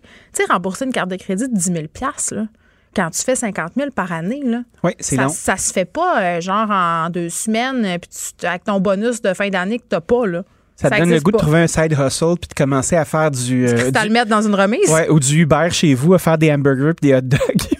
Vendre c'est dans la ligne. Tout ça Ben pour oui, c'est dire vrai. que moi, je pense que la pandémie a eu des impacts positifs sur notre gestion financière à tous, là, puis les gens Mhm. accumulent un coussin. Après ça, c'est vrai qu'il y a des paradoxes. Là. Les gens n'ont jamais acheté autant de voitures de luxe Tout à fait. parce que là, les gens se sont dit une vie à vivre, pandémie, moi, acheter Volvo. YOLO. Non, mais c'est ça. Volvo, hein? Volvo, c'est encore assez sexy. Il faut le croire. Tu sais, il y a les gens aussi, là, euh, je, je trouve ça intéressant que tu parles de carte de crédit parce que c'est une vilaine habitude, ça aussi, de tout payer avec ta carte de crédit. Ben, c'est pas une habitude, c'est pas une vilaine habitude si tu payes à la fin du mois. Moi, je paye Oui, tout avec ma mais carte de en même crédit. temps, faut Tout, pas, tout, tout, tout. faut pas oublier que oui, tu accumules des petits points, puis ça, c'est une illusion intéressante, là, mais à chaque fois, le commerçant va payer 2,5 à 3 ça va être sur son bras. Là. Tu sais, si tu prenais ta carte Mais de moi, guichet, je. Mais moi, je. Puis mes points. tu prenais ta carte de guichet, là, ben, il y aurait 3% dans chacun des, chacune des business qui resteraient. tu sais. On a des petites habitudes comme ça qui nous embarquent dessus, puis on se fait oui, oui, oui, oui, puis on y pense pas. Puis ça fait partie de nos finances, ça aussi. Ça va d'un deux barres. Une autre affaire qui est intéressante, c'est le fait que les gens, ben, puisqu'ils se ressentent sur eux puis qu'ils ont été pognés avec eux-mêmes, ben, ont amélioré leur maison, ont amélioré leur cuisine, ont amélioré jamais leur autant de rénaux. Ben oui. Fait que ça, est-ce que les gens vont avoir envie ou avoir les moyens de sortir après ça? Parce que je veux pas. Une économie de service, euh, ça fait travailler un paquet de gens. Donc, moi. J'espère que les gens vont avoir le goût de sortir. Je pense que un des premiers endroits où les gens ont vraiment envie de retourner, c'est le resto. Pour Oui. vrai, là, peu importe les améliorations que tu as faites à ta cour arrière, à ta cuisine, euh, n'est pas José Di Stasio qui veut, n'est pas Danny Saint-Pierre qui veut. Non, à un moment pas. donné, non, mais t'es juste à bout de voir tes quatre murs puis t'as besoin de sortir. Ceci dit, euh, faire des rénaux sur sa maison, ça peut être une bonne façon d'aller chercher une valeur de revente Oui. intéressante parce qu'en ce moment, c'est complètement fou. Le marché est au vendeur. Euh, en fin de semaine, je Ben, pas voyais. Je voyais une dame qui écrivait Écoute, c'est épouvantable. C'est avec toi qu'on parlait de chalet la semaine Oui. passée, la folie. Madame a dit euh, Moi, euh, moi, pour mon mari, on avait un chalet. à- Là, je donne des chiffres fictifs. Là, Oui. Mais elle, elle disait euh, J'avais un chalet à vendre de 330 000, il est parti à 525. Il y a des rénaux à faire, là. Tant que tu n'as pas envie de te Mais relocaliser, les tout est gens correct. prennent hein? leur argent où? Moi, c'est ça que je comprends pas. Je regarde les personnes autour de moi qui acquièrent des propriétés à Montréal, des duplex, Mhm. euh, qui achètent des maisons de campagne.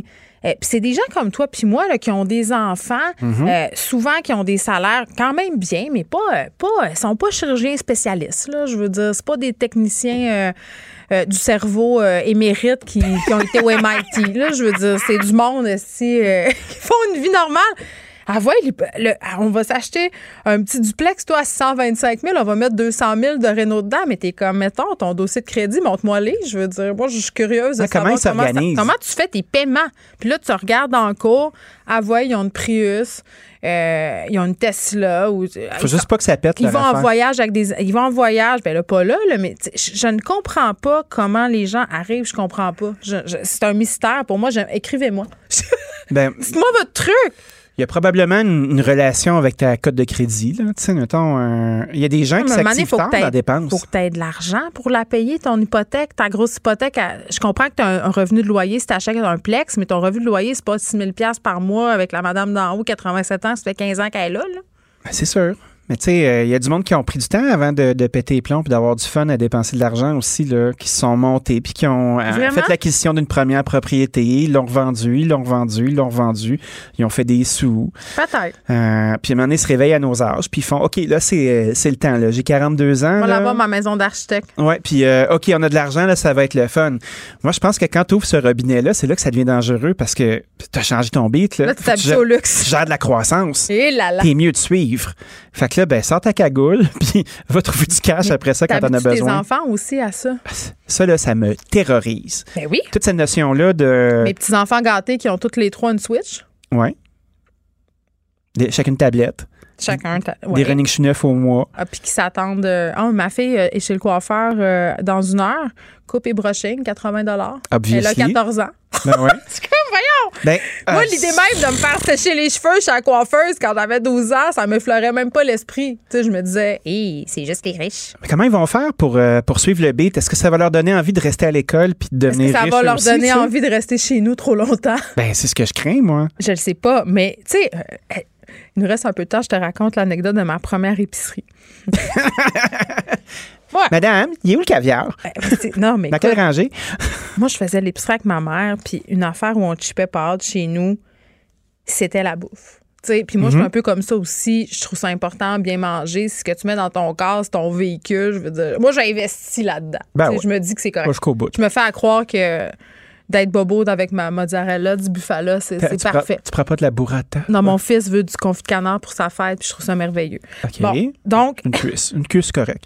je m'en vais à l'épicerie, première épicerie d'appartement. Là, ma mère m'a fait une petite liste de toutes les affaires qu'il fallait que j'achète. Là, tu sais, la base. Elle appelait ça un, un fond, ton fond, Un trousseau. ton fond de garde-manger, tu sais, Ben la oui, farine. ben oui. Bon, là, j'ai mis ça sur ma liste. Puis là, je me promène les rangées, puis je mets tout ce que j'ai envie dans dans pantry, tu comprends, dans Mhm. mon panier. J'arrive à la caisse, euh, c'était le métro à Rivière-du-Moulin en bas de la côte. Je me rappelle encore. La madame, elle me dit quelque chose comme 312 et 20. Ouf. Mais on était comme en, en 1999, mettons. J'avais pas ça dans mon compte, Dani, tu comprends-tu? J'ai, Est-ce que tu j'ai- faire un crise de saut? j'ai eu des petites sueurs, de la petite eau qui me coulait entre les boules. Oui. Je suis repartie porter des items, puis je suis ressortie avec de la farine, du sucre, puis un peu de steak haché. Oh! As-tu compté ça à ta mère? Ah, ma mère est très au courant de cette anecdote. Elle nous écoute en ce moment, euh, fort probablement. Ah, elle- oui, elle nous écoute parce qu'elle dit les gens sont très endettés. Ma mère est planif, tu sais. Elle le Hmm. sait, là. Elle Mais, mais c'est hein? vrai que les, les gens sont endettés, puis c'est vrai qu'on est prêt à s'endetter pour correspondre à un certain standing puis le faire vivre à nos enfants. Puis finalement, c'est un cadeau empoisonné qu'on leur fait. Oui, on s'étourdit avec des objets. Tu sais, ce qu'on des de. objets. La classe ambitieuse, là, c'est bien plus que des objets. Nous, on fait partie. Tu sais, en 1980, tu avais quelque chose qui s'appelait. euh, T'affichais tes signes de richesse comme une montre, une voiture, une Mhm. maison. À cette heure, on est bien plus que ça. Nous autres, les bobos, on est la classe ambitieuse. Nous, c'est nos choix de vie. Choix Donc, de vie. c'est plus ton gros char, c'est genre les voyages que tu fais, le Mhm. type de vêtements que tu portes, euh, ta, ta marque de voiture écologique. Ça, ça place la barre haute, puis c'est toutes des nobles intentions, là. Dépogne-toi après ça là-dedans, là. Bonne chance. Quand j'ai beaucoup d'objets, moi, je deviens insécure. Parce que je capote. Tu sais, mettons, euh, il fut un temps où j'avais une cinquantaine de paires de souliers, tu sais. Ah, Parce que j'aime ça, les souliers, Moi tu sais. j'ai- euh, Je n'ai pas 50 mais heures, par Un exemple. moment donné, là, t'es mets où les Christy de souliers? Puis après ça, là, t'as trop de manteaux, t'as trop de linge, t'as trop de ci, t'as trop de ça. Là, ça te prend une plus grosse maison. Un moment donné, j'ai comme pogné un air, là, je me suis mis à tout faire des sacs. T'as fait une marque faire, comme euh, d'autres toi-même? Qu'est-ce j'ai- Sparkle of Joy? J'ai droppé du stock, là. Ouais. Puis c'est encore trop. Moi aussi, j'ai la maladie des manteaux. J'en ai 42. Ma mère aussi, c'est héréditaire. Ouais, de j'essaie, euh, j'essaie de faire, euh, j'essaie de faire un tri là-dedans. J'essaie de faire de la place. J'essaie de me trouver des choses qui nécessitent peu d'objets. Mm. Puis j'y arrive quand même. Mais une fois que tu réalises ça, là, tu vois tout. Non, mais les voyages, ça prend pas de place. Euh, tu sais, tu comprends? Il y a tout ça, là. Tout notre mode de vie, ce qu'on veut, c'est à quoi on aspire. S'acheter un chat, tout ça. Oui. J'ai hâte de voir comment on va se comporter. Moi, je sais que j'ai eu peur. J'ai eu peur d'une précarité. J'ai eu peur de perdre ma job pendant Mhm. la pandémie. J'ai eu peur de plein d'affaires. Et ça, ça me fait revoir. euh, fait que je sais pas si ça sera tant euh, les années folles. Moi, je consomme moins qu'avant. Beaucoup moins qu'avant.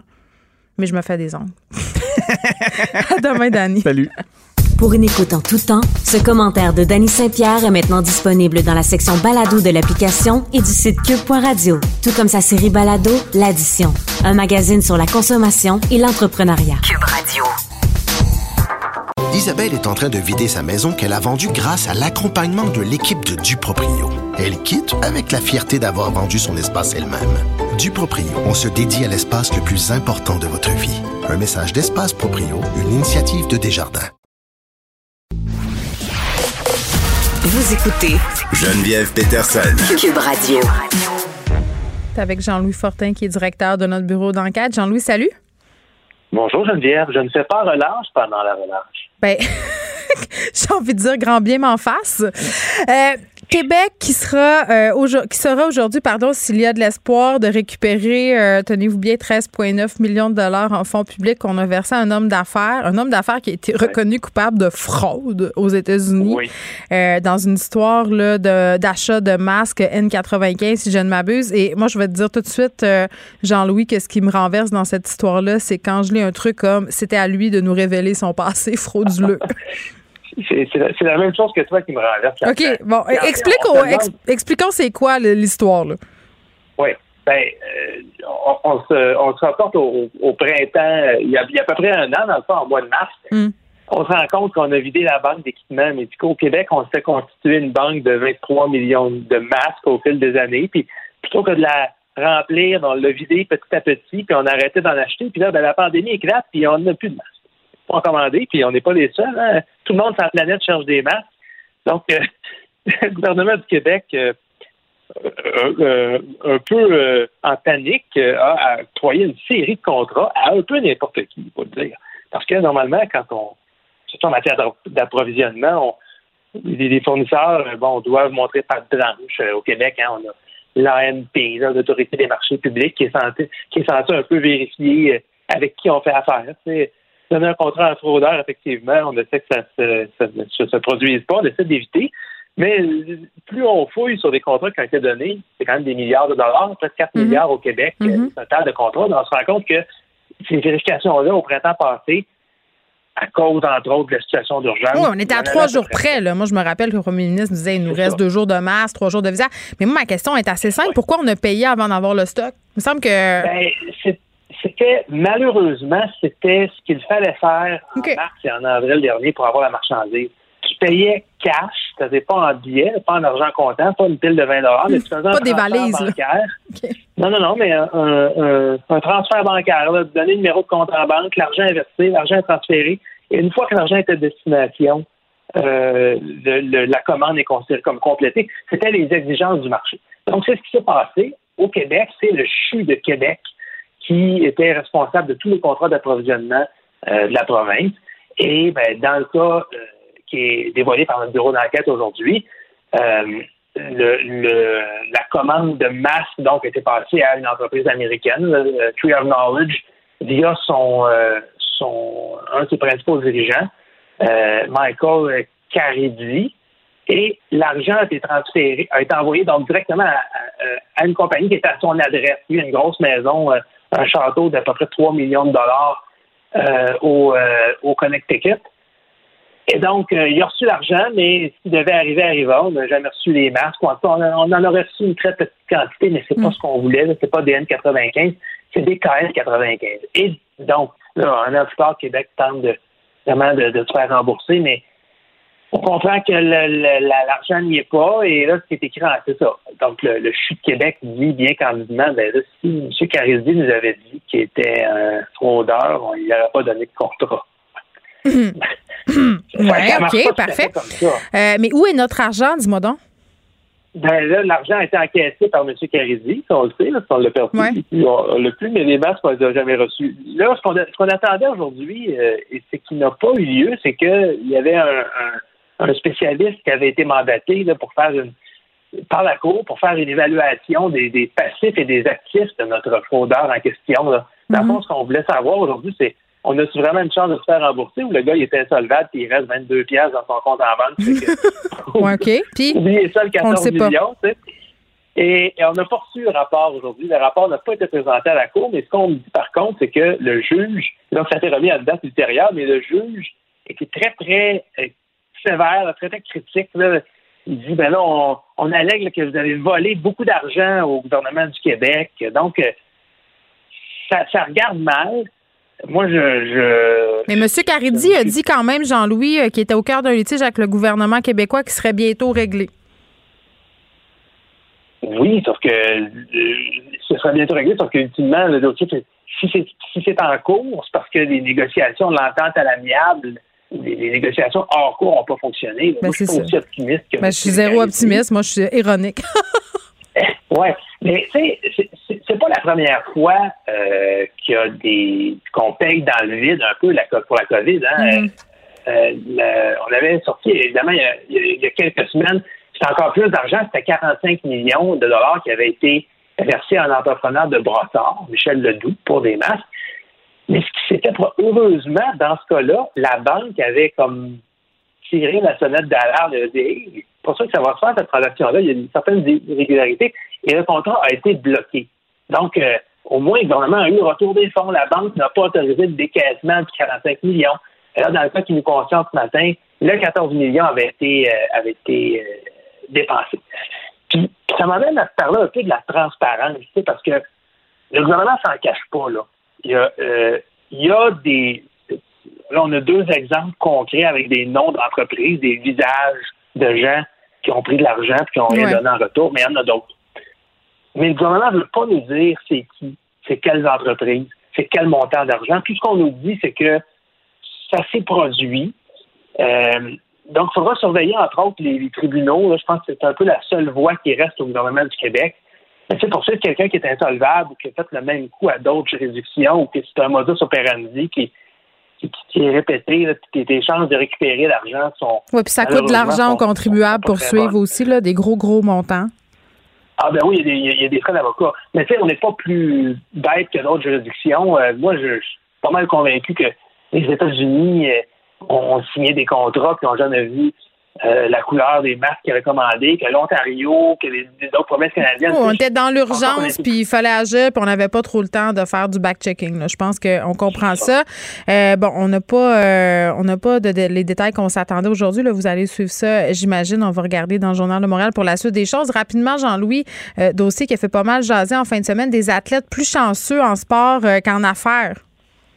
Oui, ben, tu sais, un- un- un- les, les athlètes souvent qui vont, qui gagnent des, des, des sommes, qui sont millionnaires, on va le dire, puis l'image fait vendre. Hein? Donc, si Guy Lafleur est associé à un restaurant, on pense que les gens vont vouloir aller au restaurant parce que c'est Guy Lafleur.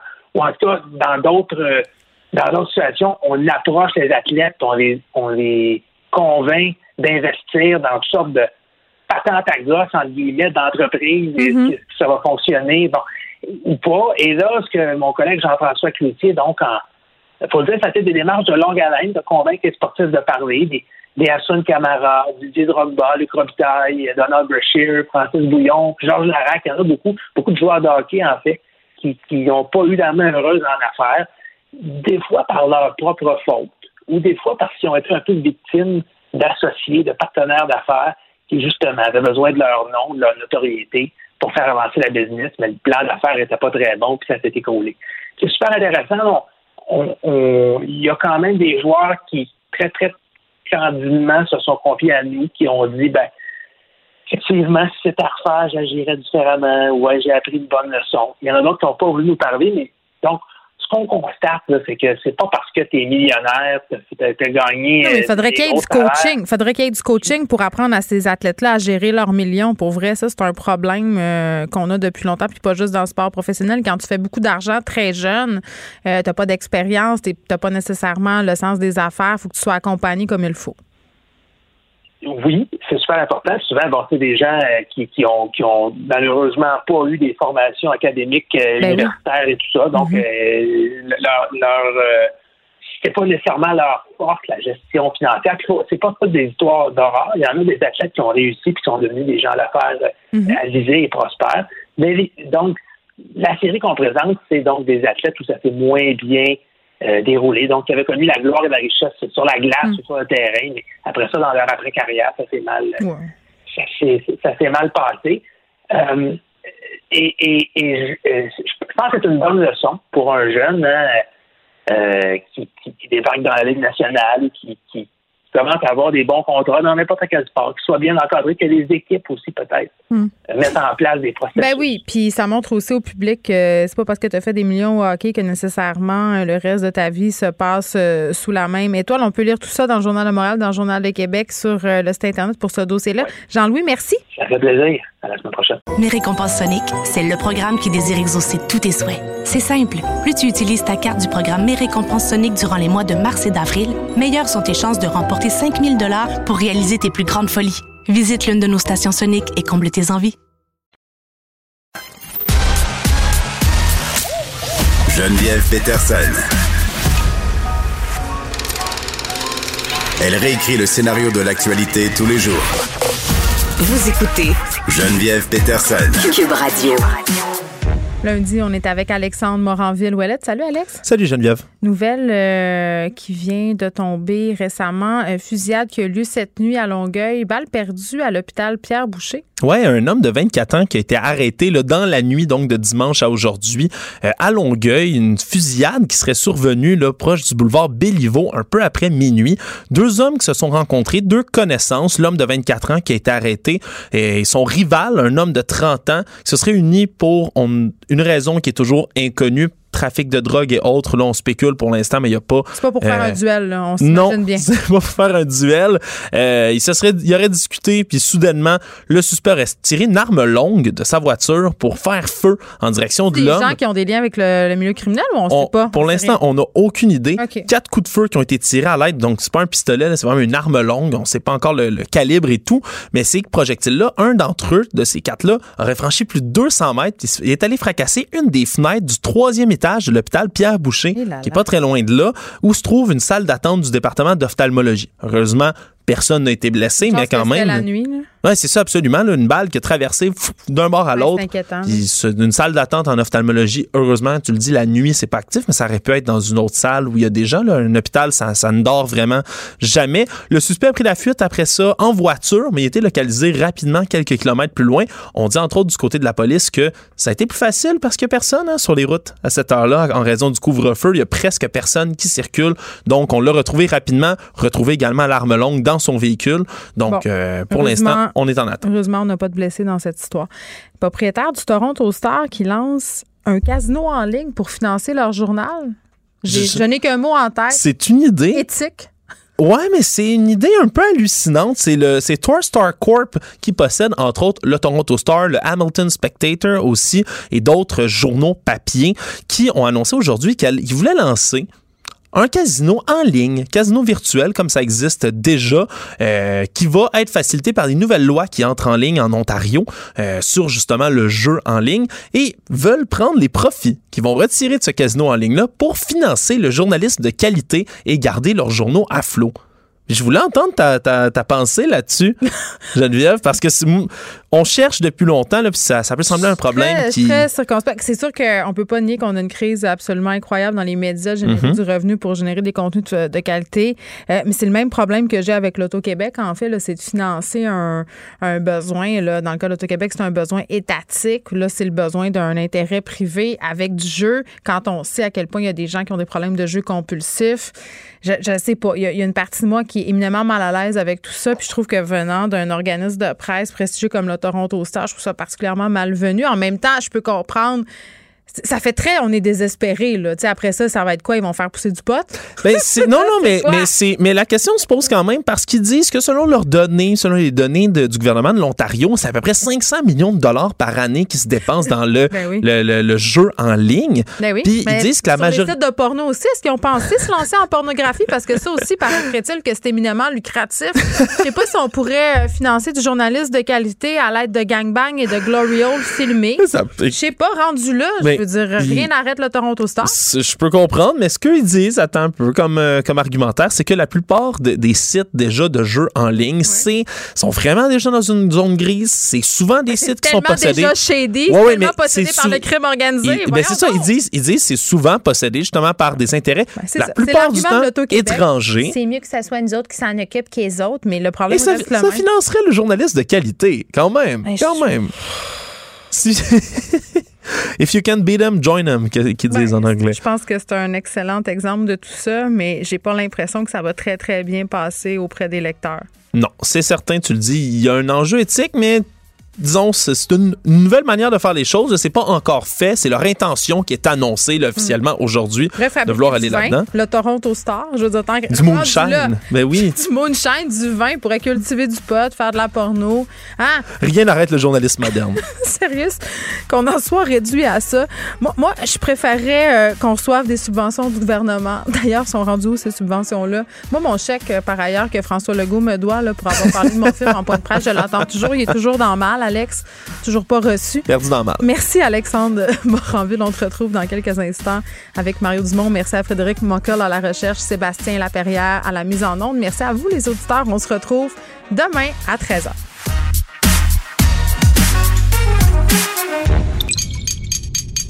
Cube Radio.